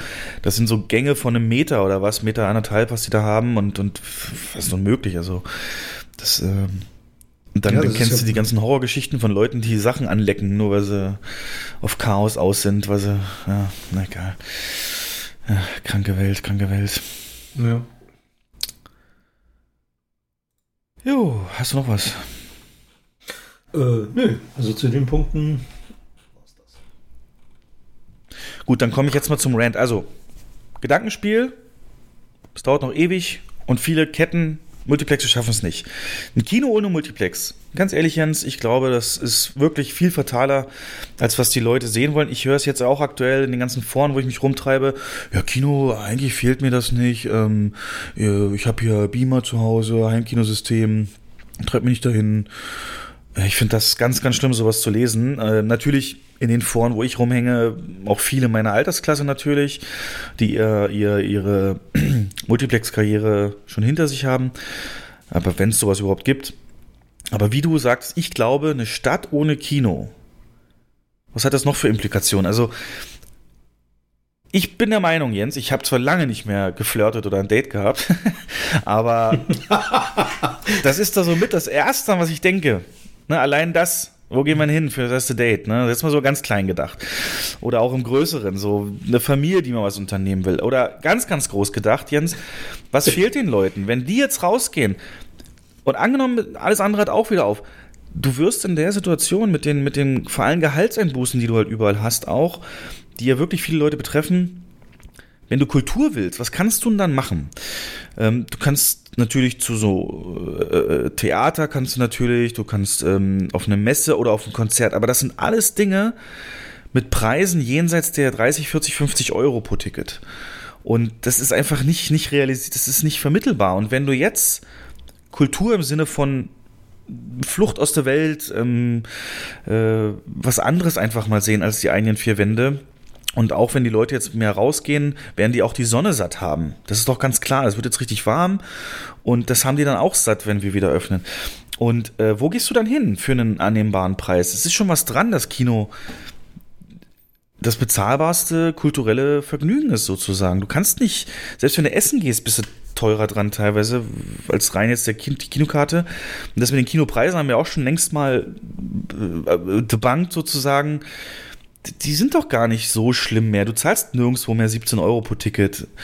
Kann sein, aber jetzt im, im Großteil hatten wir einen Rückgang des Ticketpreises des durchschnittlichen im letzten Jahr. Mhm. Ähm, ich glaube, preislich ist das überhaupt keine Stellschraube. Und ähm, also ganz ehrlich, das, das, ähm, ich glaube, jeder Stadt, sage ich jetzt so, würde extrem ein Ort fehlen, der so ein Bindeglied ist zwischen diesen ganzen High-End-Veranstaltungen und dem in den Park gehen und sowas und mal oder, oder essen. Also ich glaube, das würde jede Stadt, behaupte ich jetzt, schwer treffen, die jetzt beispielsweise nur ein oder zwei Multiplexe hat und die, die gehen pleite. Ähm, ich glaube nicht, dass Fernsehen da ein annähernder Ersatz ist. Glaube ich nicht. Hm. Also solche Meinungsbekundungen, die gab es ja schon äh, seit es Kinoforen gibt. Da gab es immer wieder welche, die gesagt haben, mir scheißegal, ich gehe sowieso nicht mehr ins Kino, geht mir alles auf den Sachs, Popcorn, Geraschel und ich gucke meine Filme zu Hause. Äh, ich brauche kein Kino. Und das merke ich auch, flammt jetzt wieder hoch. Die Leute sehen, dass ähm, aktuelle Filme direkt in, in Streaming gehen und ähm, auf Abruf verfügbar sind. Und was du gerade sagst, das trifft es genau. Also ich habe mir da auch ein paar Antworten zusammengelegt oder wenn es keine Kinos oder wenn jetzt jemand sagt, ich brauche keine Kinos mehr oder wir brauchen keine Kinos mehr. Da antworte ich, ich fahre Auto. Von mir aus reicht es, wenn die Bahn nur Güter transportiert. Sehr oder ich sage, oder ich sage, ich mache Campingurlaub. Von mir aus können also alle Hotels und Fluggesellschaften pleite gehen. Oder ich sage, ich koche gern zu Hause. Von mir aus können alle Restaurants zumachen. Das ist genau dieselbe Denke, pure Egoismus und äh, man könnte so eine Liste auch endlos weiterführen. Ne? Also jeder Einzelne, der sagt, es braucht keine Kinos, sollte von sich aus mal schauen und sich vor Augen halten, ob er selber in einer Branche arbeitet, die möglicherweise äh, ganz oder teilweise entbehrlich ist. Und unsere Gesellschaft lebt doch von der Vielfalt. Mhm. Und die, die gilt auch für, für die Art der Freizeitgestaltung. Und was mir persönlich total unwichtig ist, ist vielleicht bedeutender Lebensinhalt von, von vielen, vielen anderen. Und nur weil ich persönlich darauf verzichten kann, heißt das doch nicht, dass die Gesellschaft darauf verzichten muss oder soll. Und ich finde solche Aussprüche und solche, solche Bekundungen, äh, es braucht keine Kinos, ganz, ganz schlimm. Mhm. Also das ist für mich purer Egoismus. Ja, die meisten bedenken sich dann so, wann, wie oft war ich im Kino? Ne, war ich ja. letzte Mal einmal, zweimal, jetzt habe ich eh ein Kind und so, die Zeit habe ich eh nicht. Aber es wird der Moment kommen, wo genau auch sich diese Leute fragen, was, was machen wir jetzt? Oder ein Bond äh, Fernsehen sehen und sagen, scheiße, das wäre vielleicht doch ein Film gewesen äh, für, für, das große Bild. Und ähm, das, was sie ja alle gar nicht sehen, unabhängig vom Kulturellen, und kulturell hast du völlig recht, Jens, du siehst ja auch an einem durchschnittlichen Tag allein, was für unterschiedliche Leute wir jeweils begrüßen. Das ist so ein richtiger richtig schön zu sehen, dass wir da, ähm, wir sind ja völlig vorurteilsfrei und können, können wirklich jeden begrüßen und sind doch stolz drauf. Und da hast du so eine Durchmischung an verschiedensten Typen und, und das macht ja auch das aus, so ein, so ein Ort zu sein, wo dann jede Gruppe für sich geht, aber trotzdem ähm, äh, doch viele verschiedene, ähm, ähm, ähm jeder, der ins Kino geht, wenn du dir vorstellen wirst, die hätten so Sprechblasen über sich, gehen mit einer bestimmten Erwartung rein und ähm, genau da eben für zwei Stunden diesen, diesen Escape zu machen. Und das, was eben vorhin im Interview gesagt wurde, niemand wird mehr viel Geld ausgeben für Filme in Deutschland, ähm, wenn es nicht im Kino auch kommt. Und äh, das, das darf man auch nicht vergessen, dass dann die Qualität auch so viel mehr sinken würde. Und Richtig. Die, also das muss man denen sagen, die jetzt, äh, die meinen, ich gucke mir die Filme nur zu Hause im Stream an. Die Qualität an Filmen, die ist dann nicht einfach nicht mehr da, weil die Budgets nicht mehr da sind, weil die Kinoauswertung fehlt. Und dann wird auch die Vielfalt, die man jetzt im Streaming genießen kann, die wird auch da drastisch runtergehen müssen, ganz einfach. Weil wirklich extrem selektiert wird und viel auf Nummer sicher gegangen wird. Ähm, was kann ich produzieren? Was, was kann ich ja, den, den, den Kunden anbieten? Und äh, wird viel mehr auf Zielgruppen geschaut werden und da die Vielfalt wird verloren gehen. Ja, malt euch das mal für euch selber aus. Wir sind natürlich klar, werdet jetzt denken, die arbeiten doch da, ist doch klar, dass sie so reden, aber das hat ähm, für jede Stadt auf jeden Fall auch ähm, Auswirkungen in anderer Form und ja. ist nicht zu wünschen und deswegen denke ich schon. Das trifft ja auch. Ja. ja erzähl. Das, das, trifft ja auch auf viele andere Freizeiteinrichtungen zu. Ne? Man kann das ja vom Kino auch auf andere Dinge runterbrechen. Auf, ähm, guck mal, du gehst schwimmen. Mhm. Ähm, ich wenn ich im Sommer mich am Baggersee lege, wenn es draußen warm ist, ich brauche kein Freibad. Von mir aus können die Freibäder zumachen. das ist genau so eine, das ist exakt genau dieselbe Denke.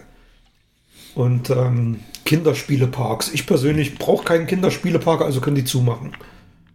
Ähm, ja, irgendwann besucht dich deine Nichte und wo gehst du denn hin, ja? So, das ist.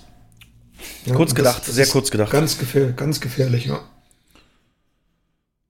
Und deswegen glaube ich auch mittlerweile immer mehr deiner Einschätzung, dass, dass, dass, dass die Nachfrage gar nicht so schwach sein wird, wie wir uns das vielleicht vorstellen. Ähm, weil es jetzt so ein kalter Entzug ist und ich merke es bei mir, auch, auch, auch ähm, gesehene Filme, Serien, das nimmt jetzt schon ab. Ne, nach einem Monat bin ich sozusagen durch mit dem, was ich gucken wollte. Und jetzt gibt es da nichts, ähm, was mich so reizt. Aber egal. Ich würde sagen, wir stellen uns das einfach so vor, jetzt auch nochmal im Kampf hier äh, die ganzen Branchen oder Programmkinos gegen Multiplex und so weiter. Ähm, wie im Film 300. Ähm, stellen wir vor, die ganzen Multiplex-Mitarbeiter stehen da gegenüber von den Programmkino-Mitarbeitern. Und dann fragen wir die einfach mal, wie die das alles sehen. Jo, hier vorne. Was ist dein Handwerk? Ich bin Töpfer. Ja. Und du? Arcadia? Was ist dein Handwerk? Herr, ich bin Bildhauer. Oh, Bildhauer. Und du? Ich bin Schmied, Herr. Spartiaten! Was ist euer Handwerk? Genau so sehe ich das. Ich muss jetzt so lachen, weißt du warum? Nee. Ähm, du kennst Elsterglanz, ne? Die habe ich mal bei uns ja, ins Kino geholt. Ja, ja, und genau diese Szene, genau diese Szene haben die mal nachvertont. Ja. Und das ist jetzt so, so ein Spielball, äh, Kumpel zwischen dem Kumpel und ich, weil genau, in genau dieser Szene fragt Elsterglanz, du meiner, hast du noch Arbeit? Und er sagt, Kurzarbeit, scheiße. Hast du noch Arbeit? Hartz IV. Das ist exakt dieser Dialog. wenn wir telefonieren, er fragt mich, und du meiner, hast du noch Arbeit? Ich sage, Kurzarbeit, scheiße. ah, wie geil. Wie geil ist also das wer sich das mal antun müsste, YouTube, Elsterglanz, ähm, der, ja. Kaltmacher, der Kaltmacher, da könnt ihr euch diese Szene mal neu vertont anschauen. So, äh, richtig cool. So, so, wow. Die haben, haben sie jetzt einen ganzen Film gemacht oder nur, nur das? Nee, nee, das sind immer das sind nur so kleine Szenen. Der Kaltmacher, Leute, guckt es euch an. Also es ist halt natürlich, äh, ja, ich sag mal, den Humor, das ist schon sehr ostdeutsch, also äh, Sachsen-Anhalt, die kommen aus dem Mansfelder Land und die Sprache ist natürlich auch so, ähm, das ist schon sehr regional und lokal. Aber wer sich da so ein bisschen auf so einen Humor einlässt, der wird da viel Spaß haben.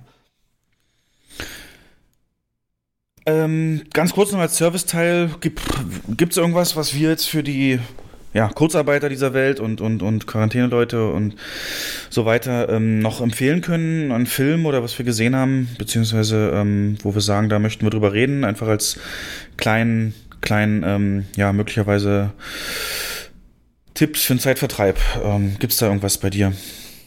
Du, ich habe jetzt über, über Ostern, ähm, und das fand ich interessant, ich muss jetzt mal ein bisschen ausholen, ja. weil das fand ich interessant, dass zum Beispiel Spotify ähm, eine Statistik veröffentlicht hat, dass die Leute ganz, ganz viel jetzt Retro hören. Okay. Hast du es, hast es gelesen? Nee, nee, was, was. Ähm da geht der Trend hin, also ganz viel Musik 70er, 80er, 90er Jahre, die wird viel mehr gestreamt als momentan das aktuelle.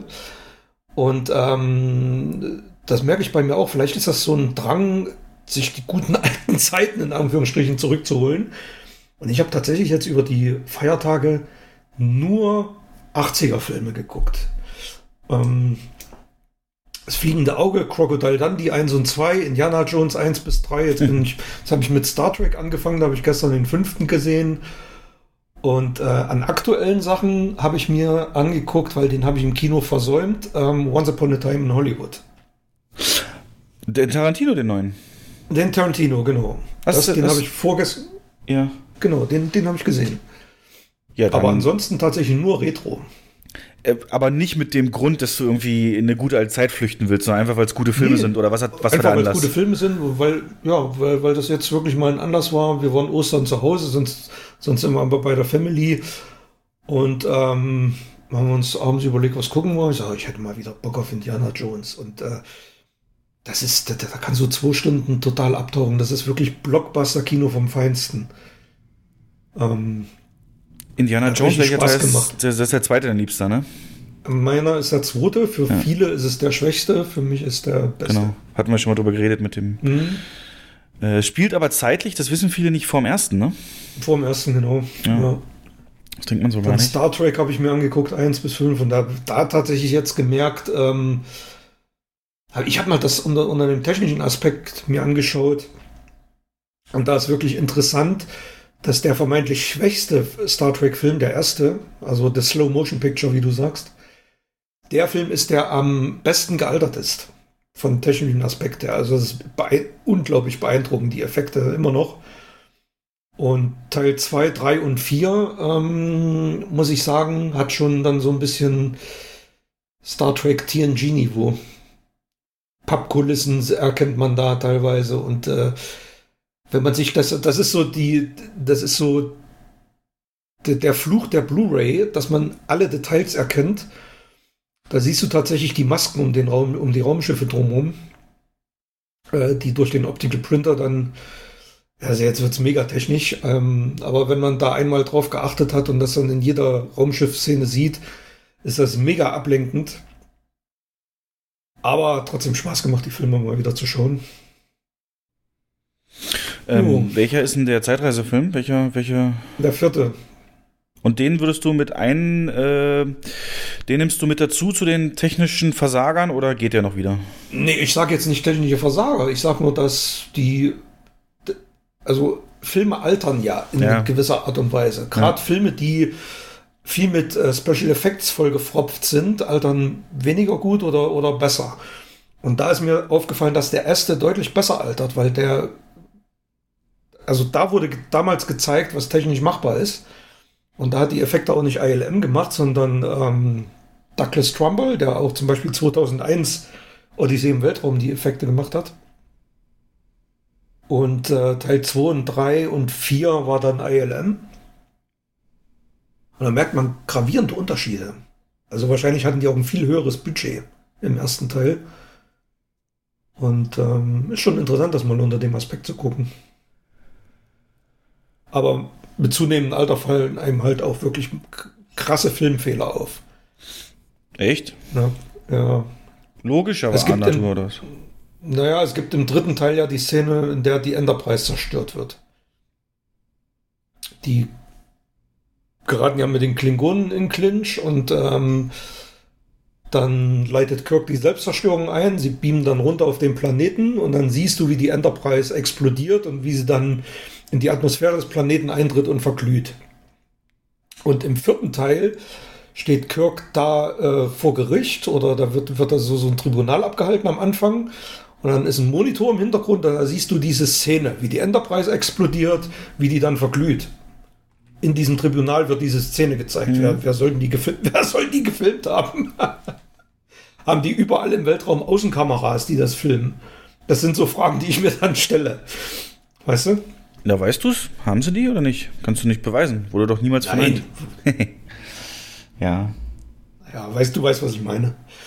Wie findest du denn, also So kleine Ungereimtheiten. für so Hobby-Trekkies ist ja der Zeitreisefilm mit der amüsanteste und unterhaltsamste. Gehst du da mit oder findest du den überhyped? Ähm, es ist jetzt nicht mein Lieblingsfilm, aber es ist damals der be am besten bewertete und bei vielen Trekkies beliebteste Star Trek-Film, weil er halt ein bisschen was anderes, anderes macht. ähm, weil er sehr optimistisch ist. So, so eine ökologische Botschaft transportiert und viel Humor hat, was die anderen Star Trek-Filme ähm, nur in abgespeckter Fassung bieten konnten. Der ist schon sehr humorvoll. Ja. Aber ist jetzt nicht mein, mein Lieblings-Star Trek. Also mein Lieblings ist immer noch der zweite. Der, der ist einfach perfekt. Ähm, Der Zorn des Khan. Khan! Genau. Ja, Jo. 80er Jahre Retro. Nicht schlecht. Genau. Und gestern nach Teil 5 habe ich mir noch Mandalorian sechste Folge angeschaut. Der, die Folge, wo die den Gefangenen da befreien. Ach, die komplett auf dem Schiff da spielt. Ja. Fast genau. Hm. Und, Die fand ich die ähm, schwächste. Die fand ich relativ schwach, die war eigentlich überflüssig. Bis, äh, ich könnte mir vorstellen, dass du ein Grinsen im Gesicht hattest in der Szene, als die X-Wings dann gekommen sind. Das hat mich, ja, das, das ähm, war okay, aber vorher ist halt schon so viel passiert. Ich meine, es war auch teilweise spannend und ich habe den Verrat nicht kommen sehen. Ups, Spoiler. Ähm, aber Mando ist, ist einfach cool zum Zugucken in allen Belangen, wie der sich da immer. Finde ich auch. Ich finde die, das ist wirklich so, also gestern habe ich so das erste Mal mir einen stärkeren roten Faden gewünscht zwischen den einzelnen Episoden. Ähm, Im Prinzip kannst du die gestern komplett auslassen und du wirst nichts verpasst haben. Mhm. Aber die davor fand ich schon wieder deutlich interessanter, weil da gibt es am Ende ja einen, ganzen Mini-Kurzauftritt, von dem ganz viele glauben, dass es ein berühmter Cha- Charakter aus ähm, Episode 4, 5 und 6 ist. Der scheinbar überlebt hat. Weißt du, worauf ich anspiele? Hm, Ist schon zu lange her jetzt, nee. Oder ich habe nicht aufgepasst. Ähm, 10 Sekunden Spoiler, leg mal los. 10 Sekunden Spoiler, da wird, ähm, da wird ja diese eine, diese ähm, Asiatin, die wird ja erschossen. Und am Ende kniet jemand vor ihr und, und legt so die Hand drauf. Und viele denken, das ist Boba Fett. Mhm. So, da gibt es jetzt ganze Artikel drüber. Ähm, dass wahrscheinlich Boba Fett in, in der zweiten Season auftauchen wird und dass er den, den Sturz in den Sarlacc überlebt hat in irgendeiner Art und Weise und jetzt Teil des Mandalorian wird. Glaubst du dran? Keine Gedanken gemacht, ehrlich gesagt. Äh, wäre, glaube ich, aber würde die Figur des Mando schwächen, wenn so eine ikonische Figur dazukommt, finde ich. Also die sollte auf eigenen Beinen stehen. Tut sie das auch. stimmt, glaube ich auch. Ähm, aber wie gesagt, es gibt da haben, einige haben die, die Schrittfolgen analysiert und die sind ja, also man hört den Typen da hinlaufen und das klingt wohl genau wie Boba Fett da durch den Sand gelaufen ist und Krass. die Schuhe sind wohl dieselben, die man sieht. Ähm, ja, muss man gucken. Und ich glaube, du verstehst jetzt auch immer besser meinen mein Hinweis so, dass der zwar auch mit Nostalgie spielt, aber nicht so krass wie die neuen Episoden. Und, und diese Kantinenszene hast du ja schon erwähnt, die aber trotzdem weiterentwickelt wurde und, und, und ähm, viele, viele Shots und Einstellungen sind ähnlich, ohne dass aber einem hier guck, guck, guck so ins Gesicht gehauen wird. Und ähm, das ist so eine der großen Stärken. Und das Beste liegt jetzt wirklich immer noch vor dir, ne? Also die letzte Das ist Folge. eine ausgewogene, du hast recht, es ist eine ausgewogene Mischung aus Fanservice und ähm, was Neues zu bieten. ja. Es ist, wenn man jetzt kein Fan ist und die Serie trotzdem mag, tut das dem Spaß keinen Abbruch. Aber wenn man die, die alten Filme äh, aus dem FF kennt, dann sieht man auch, dass der Android, der da hinter der Bar steht, ähm, derselbe ist, der Jabba der Hutt bedient hat. Zum Beispiel. Derselbe. Also es ist dieselbe Art Android, ja. Cool. Als dann R2D2 und C3PO dahin kam, also da kommt doch so ein Android, der die beide mustert und sagt, du wirst auf dem Kleider meines Herrn dienen. Das ist genau derselbe Typ Android. Okay. Naja, ich, ähm, ich, ich sehe auch so viel nicht. Ne? Ich habe jetzt einen anderen Podcast gehört, wo einer gesagt hat, in diesem Dorf wird wohl was gegrillt. Oder hast du mir das erzählt? Das habe ich dir erzählt. ja, genau. ja. Und ähm, Ja. sowas habe ich halt, kriege ich dann auch gar nicht mit. Ähm, ja, ich bin, ich bin aktuell eher für Seichteres äh, zu haben. Ähm, Mando ist ja wirklich, kann man sich wirklich jetzt nicht inhaltlich von der Story, aber eben durch solche Details gut, ähm, gut reindenken und, und, und Kopfkino weiterhin betreiben. Aber ich habe eher mal äh, so ja, leichtes nachgeholt und da nur ganz schnell. Toller Quarantänefilm, wenn ihr mal lachen wollt, ist Catch Me, ähm, auf Englisch Tag, gibt's auf Netflix. Ähm, unter anderem mit Jeremy Renner, der John Hamm aus Mad Men oder dem Typ aus, ähm, aus Hangover der so ein bisschen sich auf die Story stützt, die es im echten Leben wohl gab, dass da eine Gruppe von Kinderfreunden gab, äh, die immer Fangen gespielt haben und gesagt haben, wir hören Fangen erst, äh, hören wir nie mehr auf, weil wenn man aufhört zu spielen, ist man alt. Und ähm, so haben sie sich vereinbart hier im Film, dass sich immer der komplette Mai dafür da ist, ähm, ja, sich zu fangen und der der letzte, der ist, äh, du bist, äh, im, am letzten Tag im Mai, im Mai äh, ist dann eben für ein Jahr lang bis zum nächsten Mal der Loser sozusagen. Und da gibt's halt diesen Jeremy Renner Charakter, der praktisch der Unschlagbare ist, der seit 30 Jahren nicht äh, gefangen wurde, der absolut krass abgeht, richtig schnell äh, immer ausweichen kann und äh, alle, alle Finden und Tricks so riecht. Und den äh, wollen sie, weil er dieses Jahr heiratet, eben dann auch endlich mal fangen und das so ein bisschen für sich nutzen. Und das ist eine richtig, richtig schöne, äh, amüsante Story darüber, der die sich nicht so sehr ernst nimmt und vor allen Dingen, und das fand ich ganz stark an dem Film, extrem viele Anleihen an andere Filme nimmt und das aber sehr sympathisch macht. Zum Beispiel sind die Sequenzen, wenn dieser Jeremy Renner Charakter ähm, ausweicht, äh, den Versuchen der anderen, ihn zu kriegen, so auf Sherlock Holmes, diesen Guy Ritchie Sherlock Holmes gemacht, weißt du, wenn er, wenn er im Kopf durchspielt, den Angriff, den er gleich äh, durchführt, vielleicht kannst du dich noch erinnern, dass er dann so einen inneren Monolog führt und die Kamera das zeigt. Ähm, da sagt so, erster Schlag aufs Ohr, dann zur Seite drehen, nach unten beugen und in den Genau, Solarplexus. so die Zeitlupe dann. Ja. Zeitlupe, genau. Und das läuft da ganz genauso. Ähm, dann gibt es eine Szene völlig aus dem Kontext, wo sie ihm auf dem Golfplatz mit Golfkarts jagen, der Golfplatz irgendwann zu Ende ist und die in so einen Wald geraten und dann wird das auf einmal zu Predator, aber eins zu eins Predator mit Fallen, mit, mit, mit Verwirrung, mit Dunkelheit, mit Geräuschen, mit Schlamm und allem, äh, wo sie das dann eben entsprechend die Anleihe daher nehmen. Und ja, dann lernt man die Charaktere auf dem Weg auch noch immer besser kennen und das ist so ein richtig sympathischer, unverfänglicher Film, wenn du dir wirklich mal Zeit vertreiben willst und die Zeit aber nicht verschwenden willst, guck dir ähm, Catch Me an. Dann habe ich. Das ist aber nicht so ein, aber das, das ist jetzt nicht so ein, so ein Holzhammer-Humor-Dingens, ne? nein, nein, nein. Also nein, Also- nein, nein. Also nicht nicht wie Weil du sagst, macht Spaß. wenn du jetzt Holzhammer meinst. Ähm, äh, ja, so Timo- Klamauk-mäßig, oder? so Abrams, Zucker Abrams, ne? Ja, genau. Zucker, Abrams, Zucker, äh, ja, äh, nee, so nicht, nee, nee. Es ist sehr amüsant, aber eben mehr über diese Filmparodie-Schiene, aber auch nicht durchgehend. Das hat schon auch seine eigenen Momente und visuelle sehr abwechslungsreich auch gemacht, Verfolgungsjagden im Jason Bourne-Stil dann wieder und so weiter. Und deswegen verliert er auch nie an Tempo und auch der sympathische Cast äh, mit lustigen Dialogen. Ähm, äh, macht den sehr guckenswert. Nee, klamaukig ist es nicht. Es gibt schon so Klischee, Klischees werden natürlich bedient, aber nicht in dem Maße, dass es dich irgendwie nervt oder du sagst, ich habe das schon tausendmal gesehen. Äh, also wie gesagt, guck dir den bitte mal an und du hast, du guckst, aber ist mir auch mal aufgefallen, du guckst nie irgendwas, was ich dir empfehle. Ähm, du hast wahrscheinlich Breaking Bad immer noch nicht angefangen. Doch, ich habe ähm, Six Underground geguckt. Den hast du mir empfohlen. Ja, okay. da hatte ich mal einen Treffer, ne, den du sogar zweimal geguckt hast, ja. Ähm, dann habe ich gesehen, ähm, endlich mal nachgeholt sozusagen, weil er im Fernsehen tatsächlich kam, Steig nicht aus. Äh, der, ein deutscher Film, der mich seit den ersten Trailern sehr gehuckt hat. Den ersten Trailer ähm, und Ausschnitte aus dem Film habe ich damals auf einer Filmmesse gesehen. Ähm, und da haben sie eine Szene gezeigt, die mich extrem beeindruckt hat, nämlich so ein äh, Longshot äh, von äh, einer Schauspielerin, die mitten in Berlin zu dem Auto hingeht. Warum Auto? Kurze Story.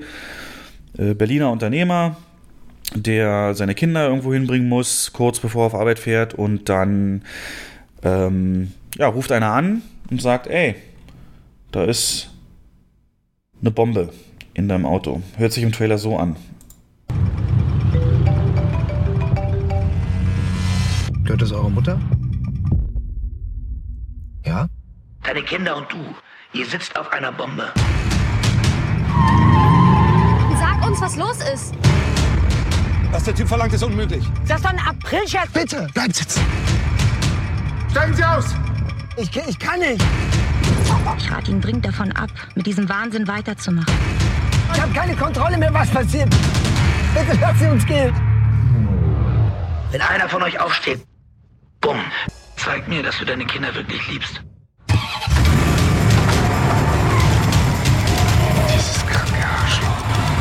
Was hast du getan?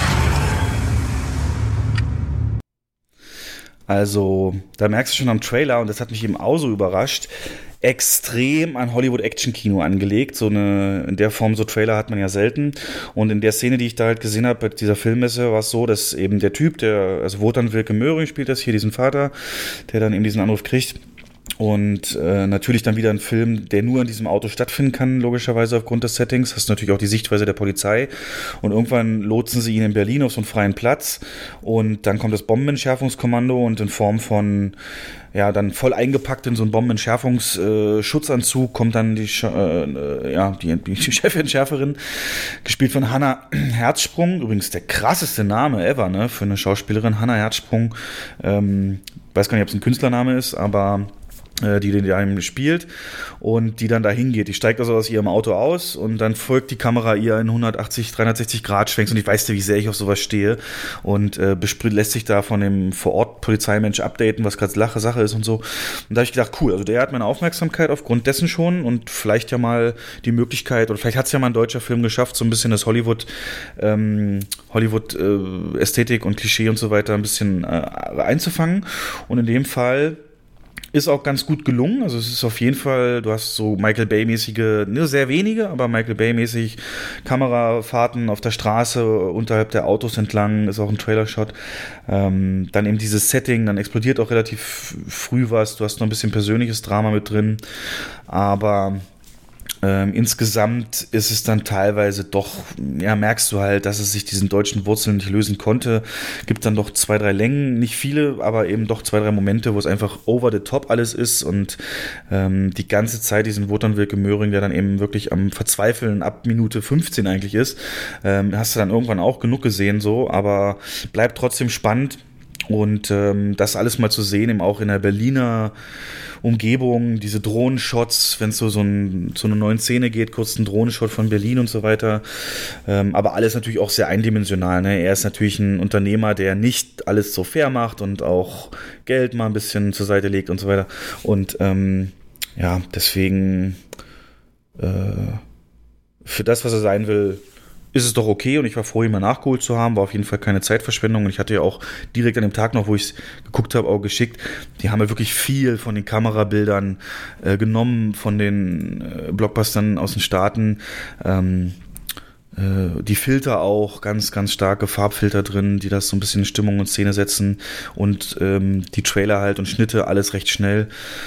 Und das ist ja nur genau das, eben auch seichte Unterhaltung, was jetzt für diese Zeit auch ganz gut ist. Ich glaube, du hast ihn ja aufgenommen, kannst du schon nachholen? Ich habe ihn mir aufgenommen. Ich habe ihn noch nicht gesehen, aber habe ich ihn auf der Festplatte drauf. Und ja. also, äh, die Handlung, ähm, die erinnert mich in ein bisschen anderer Form stark an den äh, Nicht-Auflegen. Nicht auflegen. Der in der Telefonzelle ja. spielt. Ja. Das erinnert mich schon da irgendwie so ein bisschen an die Handlung.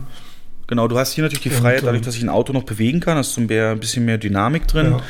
und dass es eben auch mal Schnitte gibt weg ähm, vom Auto. Ähm, Aber ist der Hintergrund derselbe? Kann man das, kann man das vergleichen, so von, von der Motivation der ja. Protagonisten? Ja, also okay. auch in, in Nicht-Auflegen hat Colin Farrell ja Also dann weiß ich, worum es geht ungefähr, ja. ja. Der Regisseur Christian Albert ähm, ist, hat sich tatsächlich so ein bisschen spezialisiert, ähm, scheinbar auf dieses Genre, 1974 in Frankfurt geboren. Ist von ihm zum Beispiel Antikörper von 2005, ähm, Pandorum von 2009, da hat er auch schon mit Dennis Quaid und Ben Foster beispielsweise gedreht und zuletzt dann auch noch Chiller Off Duty. Also kein Meisterknabe sozusagen, Meister, sondern äh, aber spezialisiert aufs Actionfach und mit ähm, doch durch, äh, durch naja, übergreifende Erfahrungen im Genre. Und ich glaube, der Film lief damals eher so unterm Radar bei uns. Jetzt nicht so die Hammerbesucher, aber ähm, ja, ich konnte mal nachholen, sagen wir so. Warum, warum ist im Titel nach jedem Wort ein Punkt? Ähm, keine Ahnung. das habe ich mich ständig gefragt. Naja, weil so hast Steig, du halt. Punkt, nicht Punkt, aus Punkt. Naja, so sieht's halt wie eine, wie eine, wirklich wie eine Drohung aus, ne? Wenn du jetzt die Punkte dir rausnimmst, dann könnte es auch so heißen, äh, falsche Station bei der, bei der Bahn irgendwie so, noch nicht hier aussteigen, nächsten, nächsten Bahnhof. Und so ist es halt ganz klar, dass der so ein bisschen dazu gezwungen wird. Wehe. Du Also wie- wie so steigst aus. Halt. Genau, so ein bisschen Pause dazwischen. Steig nicht aus. Ganz genau. Äh, ebenso seicht ist The Mac. Jason Statham, super schlechter Film mit einem Riesenhai. Also extrem schlecht, wirklich schlecht. Den kenne ich. Ähm, alle möglichen Die Handlung ist so hanebüchen, ja, ne?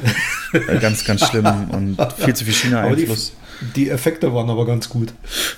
Wenn du in der Totalen siehst, Ja. das hat Jurassic World besser gemacht, aber insofern war es gut. Aber dann natürlich äh, auch nochmal Serie, ich glaube, die hast du auch noch nicht geguckt, Haus des Geldes. Ist natürlich jetzt auch kein Geheimtipp in irgendeiner Art, aber mehr oder weniger eine Serie, die ähm, vor ein paar Jahren in Spanien produziert wurde für spanisches Fernsehen und da so mäßig erfolgreich lief. Und dann hat sie Netflix gekauft und die ersten ein bisschen umgeschnitten und aus äh, der Serie zwei Staffeln gemacht. Und die ist tatsächlich eingeschlagen wie eine Bombe, was du allein schon ähm, mit dem kulturellen Ausmaß eben merkst. Diese Dali-Masken, die die, ba also es ist eine Bankraubgeschichte logischerweise, aber ein ganz, ganz äh, vergleichbar, um es ein bisschen schneller zu erklären, mit Inside Man, mit, mit Clive Owen und, und hier Willem Dafoe, Jodie Foster, wo es auch um so einen Bankraub ging, der extrem elaboriert, ist extrem clever ist. Ne? Zum Beispiel, dass sich Geiseln und Geiselnehmer äh, gleiches, gleiche Overalls anziehen, dass die Polizei nicht unterscheiden kann und so weiter. Das wird hier noch mehr auf die Spitze getrieben, der Einbruch in die Bank, staatliche Banknotendruckerei ein Plan seit Jahren in der Mache von so einem Brain, der Professor, wie er genannt wird, der sich eben die Besten ihres des Fachs sozusagen ranholt und von Anfang an den Plan, den einbläut, was eben auch losgeht, dass sie sich nicht mit echten Namen nennen dürfen, sondern nur mit ähm, äh, Städtenamen, die sie sich aussuchen, damit eben auch da, wenn mal einer gefangen wird und so weiter, da nichts ist. Und das ist so ein Ding, weißt du, das hat auch, das lebt auch extrem von diesen Montagen, um die Story voranzutreiben. Hier zum Beispiel die Szene, wenn in der ersten Folge oder zweiten Folge dann vorgestellt wird, ähm, ja, wer so ein paar Teilnehmer so zum Beispiel sind. ist, dass ich mich Tokio genannt habe. Der, der mir auf den Arsch glotzt, ist Berlin. Per Haftbefehl gesucht. 27 Raubüberfälle auf Juweliere, Auktionshäuser und Werttransporte. Seinen größten Coup landete er in Paris. Auf der Champs-Élysées. 434 Diamanten. Mit ihm ist es wie mit einem Hai. Man kann mit ihm schwimmen, aber man bleibt dabei immer nervös. Er sollte den Überfall leiten. Der, der da hustet, ist Moskau. Er hat mal in der Mine gearbeitet, in Asturien. Danach hat er begriffen, dass er weiterkommt, wenn er nach oben gräbt. Pelzgeschäfte, drei Juweliere und die Landessparkasse in Aviles.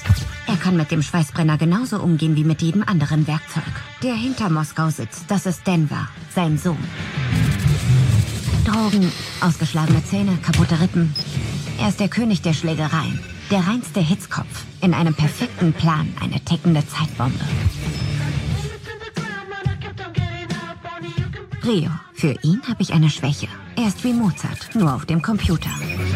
Er programmiert seit er sechs ist und weiß alles über Alarmanlagen und Elektronik. Was die restlichen Dinge des Lebens angeht, wirkt er eher wie ein Kleinkind. Und das sind die Zwillinge Helsinki und Oslo. Ja, also ja, ganz klassisches Setup, so jeder kann so ein bisschen was, wird zusammengeholt und dann der Professor gibt ihnen den Plan mit und mit so einen Montagen und auch dieser tollen Musikauswahl und so weiter ähm, hält er halt immer ein relativ hohes Tempo. Du hast natürlich auch Folgen oder aufgrund des Serienprinzips eben auch viele Folgen, die sich mit der Dynamik innerhalb des Teams und Spannung oder auch ähm, Sympathien zwischen den einzelnen Teammitgliedern eben abspielen, aber dann auch natürlich, was macht die Polizei? Und dann wurde mal was vergessen, dann muss der Professor das ausbaden, aber das immer auf, also eigentlich so der Professor hat immer einen Plan für alles. Ja? Und das ist so, sowas stehe ich ja drauf. Wenn es so einen Brain gibt, äh, der irgendwie jede Eventualität bedacht hat und, und dann sich dafür auch einsetzt und wirkt dabei, aber auch nicht arrogant oder so, so ein bisschen auch, ähm, ja, vertrottelt möchte ich jetzt nicht sagen, aber doch eher, ja, nicht so wie der, der so ein Evil Brainiac vorstellt. Das Ding ist aber auch, das ist halt nicht evil, denn äh, dadurch, also warum die auch so eine Popularität hat, ist halt ne, diese, diese, diese Bildsprache, die haben halt alle rote Overalls und diese Dali-Masken, damit sie auch nicht unterschieden werden können. Und die brechen halt in die Banknotendruckerei ein und drucken sich praktisch Milliarden an Euros selber. Also beklauen so in dem Endeffekt niemand. Und äh, deswegen ist die Bevölkerung tatsächlich für diesen Überfall mehr oder weniger. Aber natürlich muss die muss die Polizei den natürlich trotzdem beenden. Und da gibt es da wieder so ein Katz- und also die habe ich damals geguckt, kannte sie natürlich nicht, war keine große Werbung, war auf einmal da, ich dachte nur Haus des Geldes, ja gut, guckst mal rein. Und nach der ersten Folge hatte die mich, ne? nach der ersten Folge hatte die mich. Und ähm, ich glaube, die habe ich noch nie so schnell eine Serie durchgesuchtet, weil jedes Ende ist dann eben auch ähm, ultra spannend, was das angeht. Und bis heute merkst du die Auswirkungen auf mich in unserem Foyer-Musik. Dieses Bella Ciao ist so ein Lied, was ganz prominent in dieser Serie ähm, äh, gefeatured wird. Ne, kennst du ja. Ähm, mhm. Willst du es nicht singen? Und äh, das ähm, wurde jetzt fortgesetzt. Ähm, der eigentliche Bankraub, der erste, die Staffel ist halt abgeschlossen und eigentlich auch in sich geschlossen. Und jetzt geht es eben darum, im zweiten, in der zweiten Staffel die in der dritten muss man eigentlich sagen, dritte und vierte. Also die dritte war schon letztes Jahr rausgekommen, die vierte war jetzt neu, die habe ich geguckt, ähm, dass sie jetzt in die staatliche Bank gehen, nicht in die Banknotendruckerei, sondern staatliche Bank und da an die Goldvorräte rangehen, die natürlich auch extrem gesichert sind und so weiter und alles auch so sehr natürlich weiterentwickeln, haben sie in der dritten Staffel gut geschafft. Ich habe auch gedacht, wie kann man so eine geile Serie, die kann man eigentlich nur verhunzen, aber die haben eine gute weitere Charakterauswahl getroffen und Charaktere neu hinzugefügt, die sich da gut einfügen und das Ganze weiterhin hochhalten. Und die Krux hier ist, dass dieser Plan nicht so ausgereift ist oder nicht zu Ende geplant werden konnte, so in der Tiefe, wie es in den ersten Staffeln war. Und deswegen äh, ist da natürlich die Anfälligkeit für Schwierigkeiten viel doller. Hat dritte Staffel aber mega gut gemacht. Und ja, die vierte Staffel jetzt, ähm, muss ich sagen, so wie du gerade gesagt hast über Mando und seine, ähm, so eine Füller-Episode, muss ich sagen, dass diese vierte Staffel auch mehr oder weniger eine Füller-Staffel sein kann, weil der Bankraub an sich, der Goldraub, wurde kein Millimeter vorangebracht. Das mal so ein bisschen als Fazit. Das ist alles ganz extrem äh, innerhalb des Bankraubs äh, mit Geiseln und wieder zwischen den, äh, zwischen den Geiselnehmern. Und Spannung eben dort ist da eigentlich so ziemlich das Einzige oder auch ähm, dass eine, die draußen mit dem Professor zusammenarbeitet, dann doch gefangen wurde und die, die irgendwie gerettet werden muss. Also da, ja, war ich sehr zwiespältig, habe mich trotzdem gut unterhalten. War auch emotional die letzten drei Folgen. Auch natürlich alles am Stück geguckt, so gut wie zweimal vier. Mhm. Ja, und deswegen freue ich mich jetzt umso mehr. Staffel 5 und 6 sind angekündigt, wo dann der Bankraub entsprechend zu Ende geführt wird, nehme ich mal an. Ja, und ich hoffe, dass Netflix oder dass die Produzenten es schaffen, ja, das Niveau hochzuhalten, denn die Gefahr bei solchen super erfolgreichen Serien ist immer, dass sie sich so ihres Erfolgs zu sehr bewusst werden und zu lange drüber nachdenken, was diesen Erfolg ausmacht und das so im Vordergrund stecken, dass die eigentlichen Qualitäten nicht mehr ähm, durchschimmern und so ein bisschen alles erwartbar wird. Und deswegen, also man sich zu sehr selbst feiert. Und deswegen hoffe ich mhm. trotzdem, dass was wird. Ja, das war jetzt sehr lang, aber schreib dir die bitte auch unbedingt auf, wenn du auf sowas stehst. Und, und, und, meistens ist es dann so ein hingerotztes Ende, so eine hingerotzte letzte Episode. Das haben wir ganz oft bei Lost, bei, bei Game of Thrones und. Das sind jetzt ja. aber auch die einzigen Beispiele, die dir einfallen, oder? Ja. Gibt's aber. Ja. Also ähm, ich. Hab, was, ja. Das ist eine spanische Serie oder was? Das kommt ja noch dazu, genau. Spielt äh, in Spanien, Madrid entsprechend und alles ist in Euro und, und die sämtlichen ja. Szenen, also genau, europäische Serie. Und heißt, wenn, ähm, wenn Netflix nicht kein Risiko eingegangen wäre und das gekauft hätte, wird es die Serie wahrscheinlich gar nicht mehr geben. Nee. Nach der ersten oder zweiten Season. Genau, ganz genau. Ähm, das gibt auch direkt, wenn du die vierte Staffel jetzt geguckt hast, wird ein Film freigeschaltet, der heißt Haus des Geldes, das Phänomen. Was so ein bisschen, mhm. weil die Spoiler enthält, kannst du die so nicht sehen. Ähm, was so ein bisschen darauf eingeht, wie das damals lief. Und äh, genau, die hatten halt dann, die erste Staffel war sehr erfolgreich für spanische Verhältnisse. Vier dann Millionen. wird ein Film freige, freigeschaltet. Ich weiß nicht, ob du den so auch aufrufen kannst, ähm, aber der hat halt extreme Spoiler oder zumindest wurde mir erst dann angezeigt, als, als ich durch war ah, okay. mit der vierten. Kann sein, dass ah. er schon da ist, aber äh, weil der halt spoilert viel.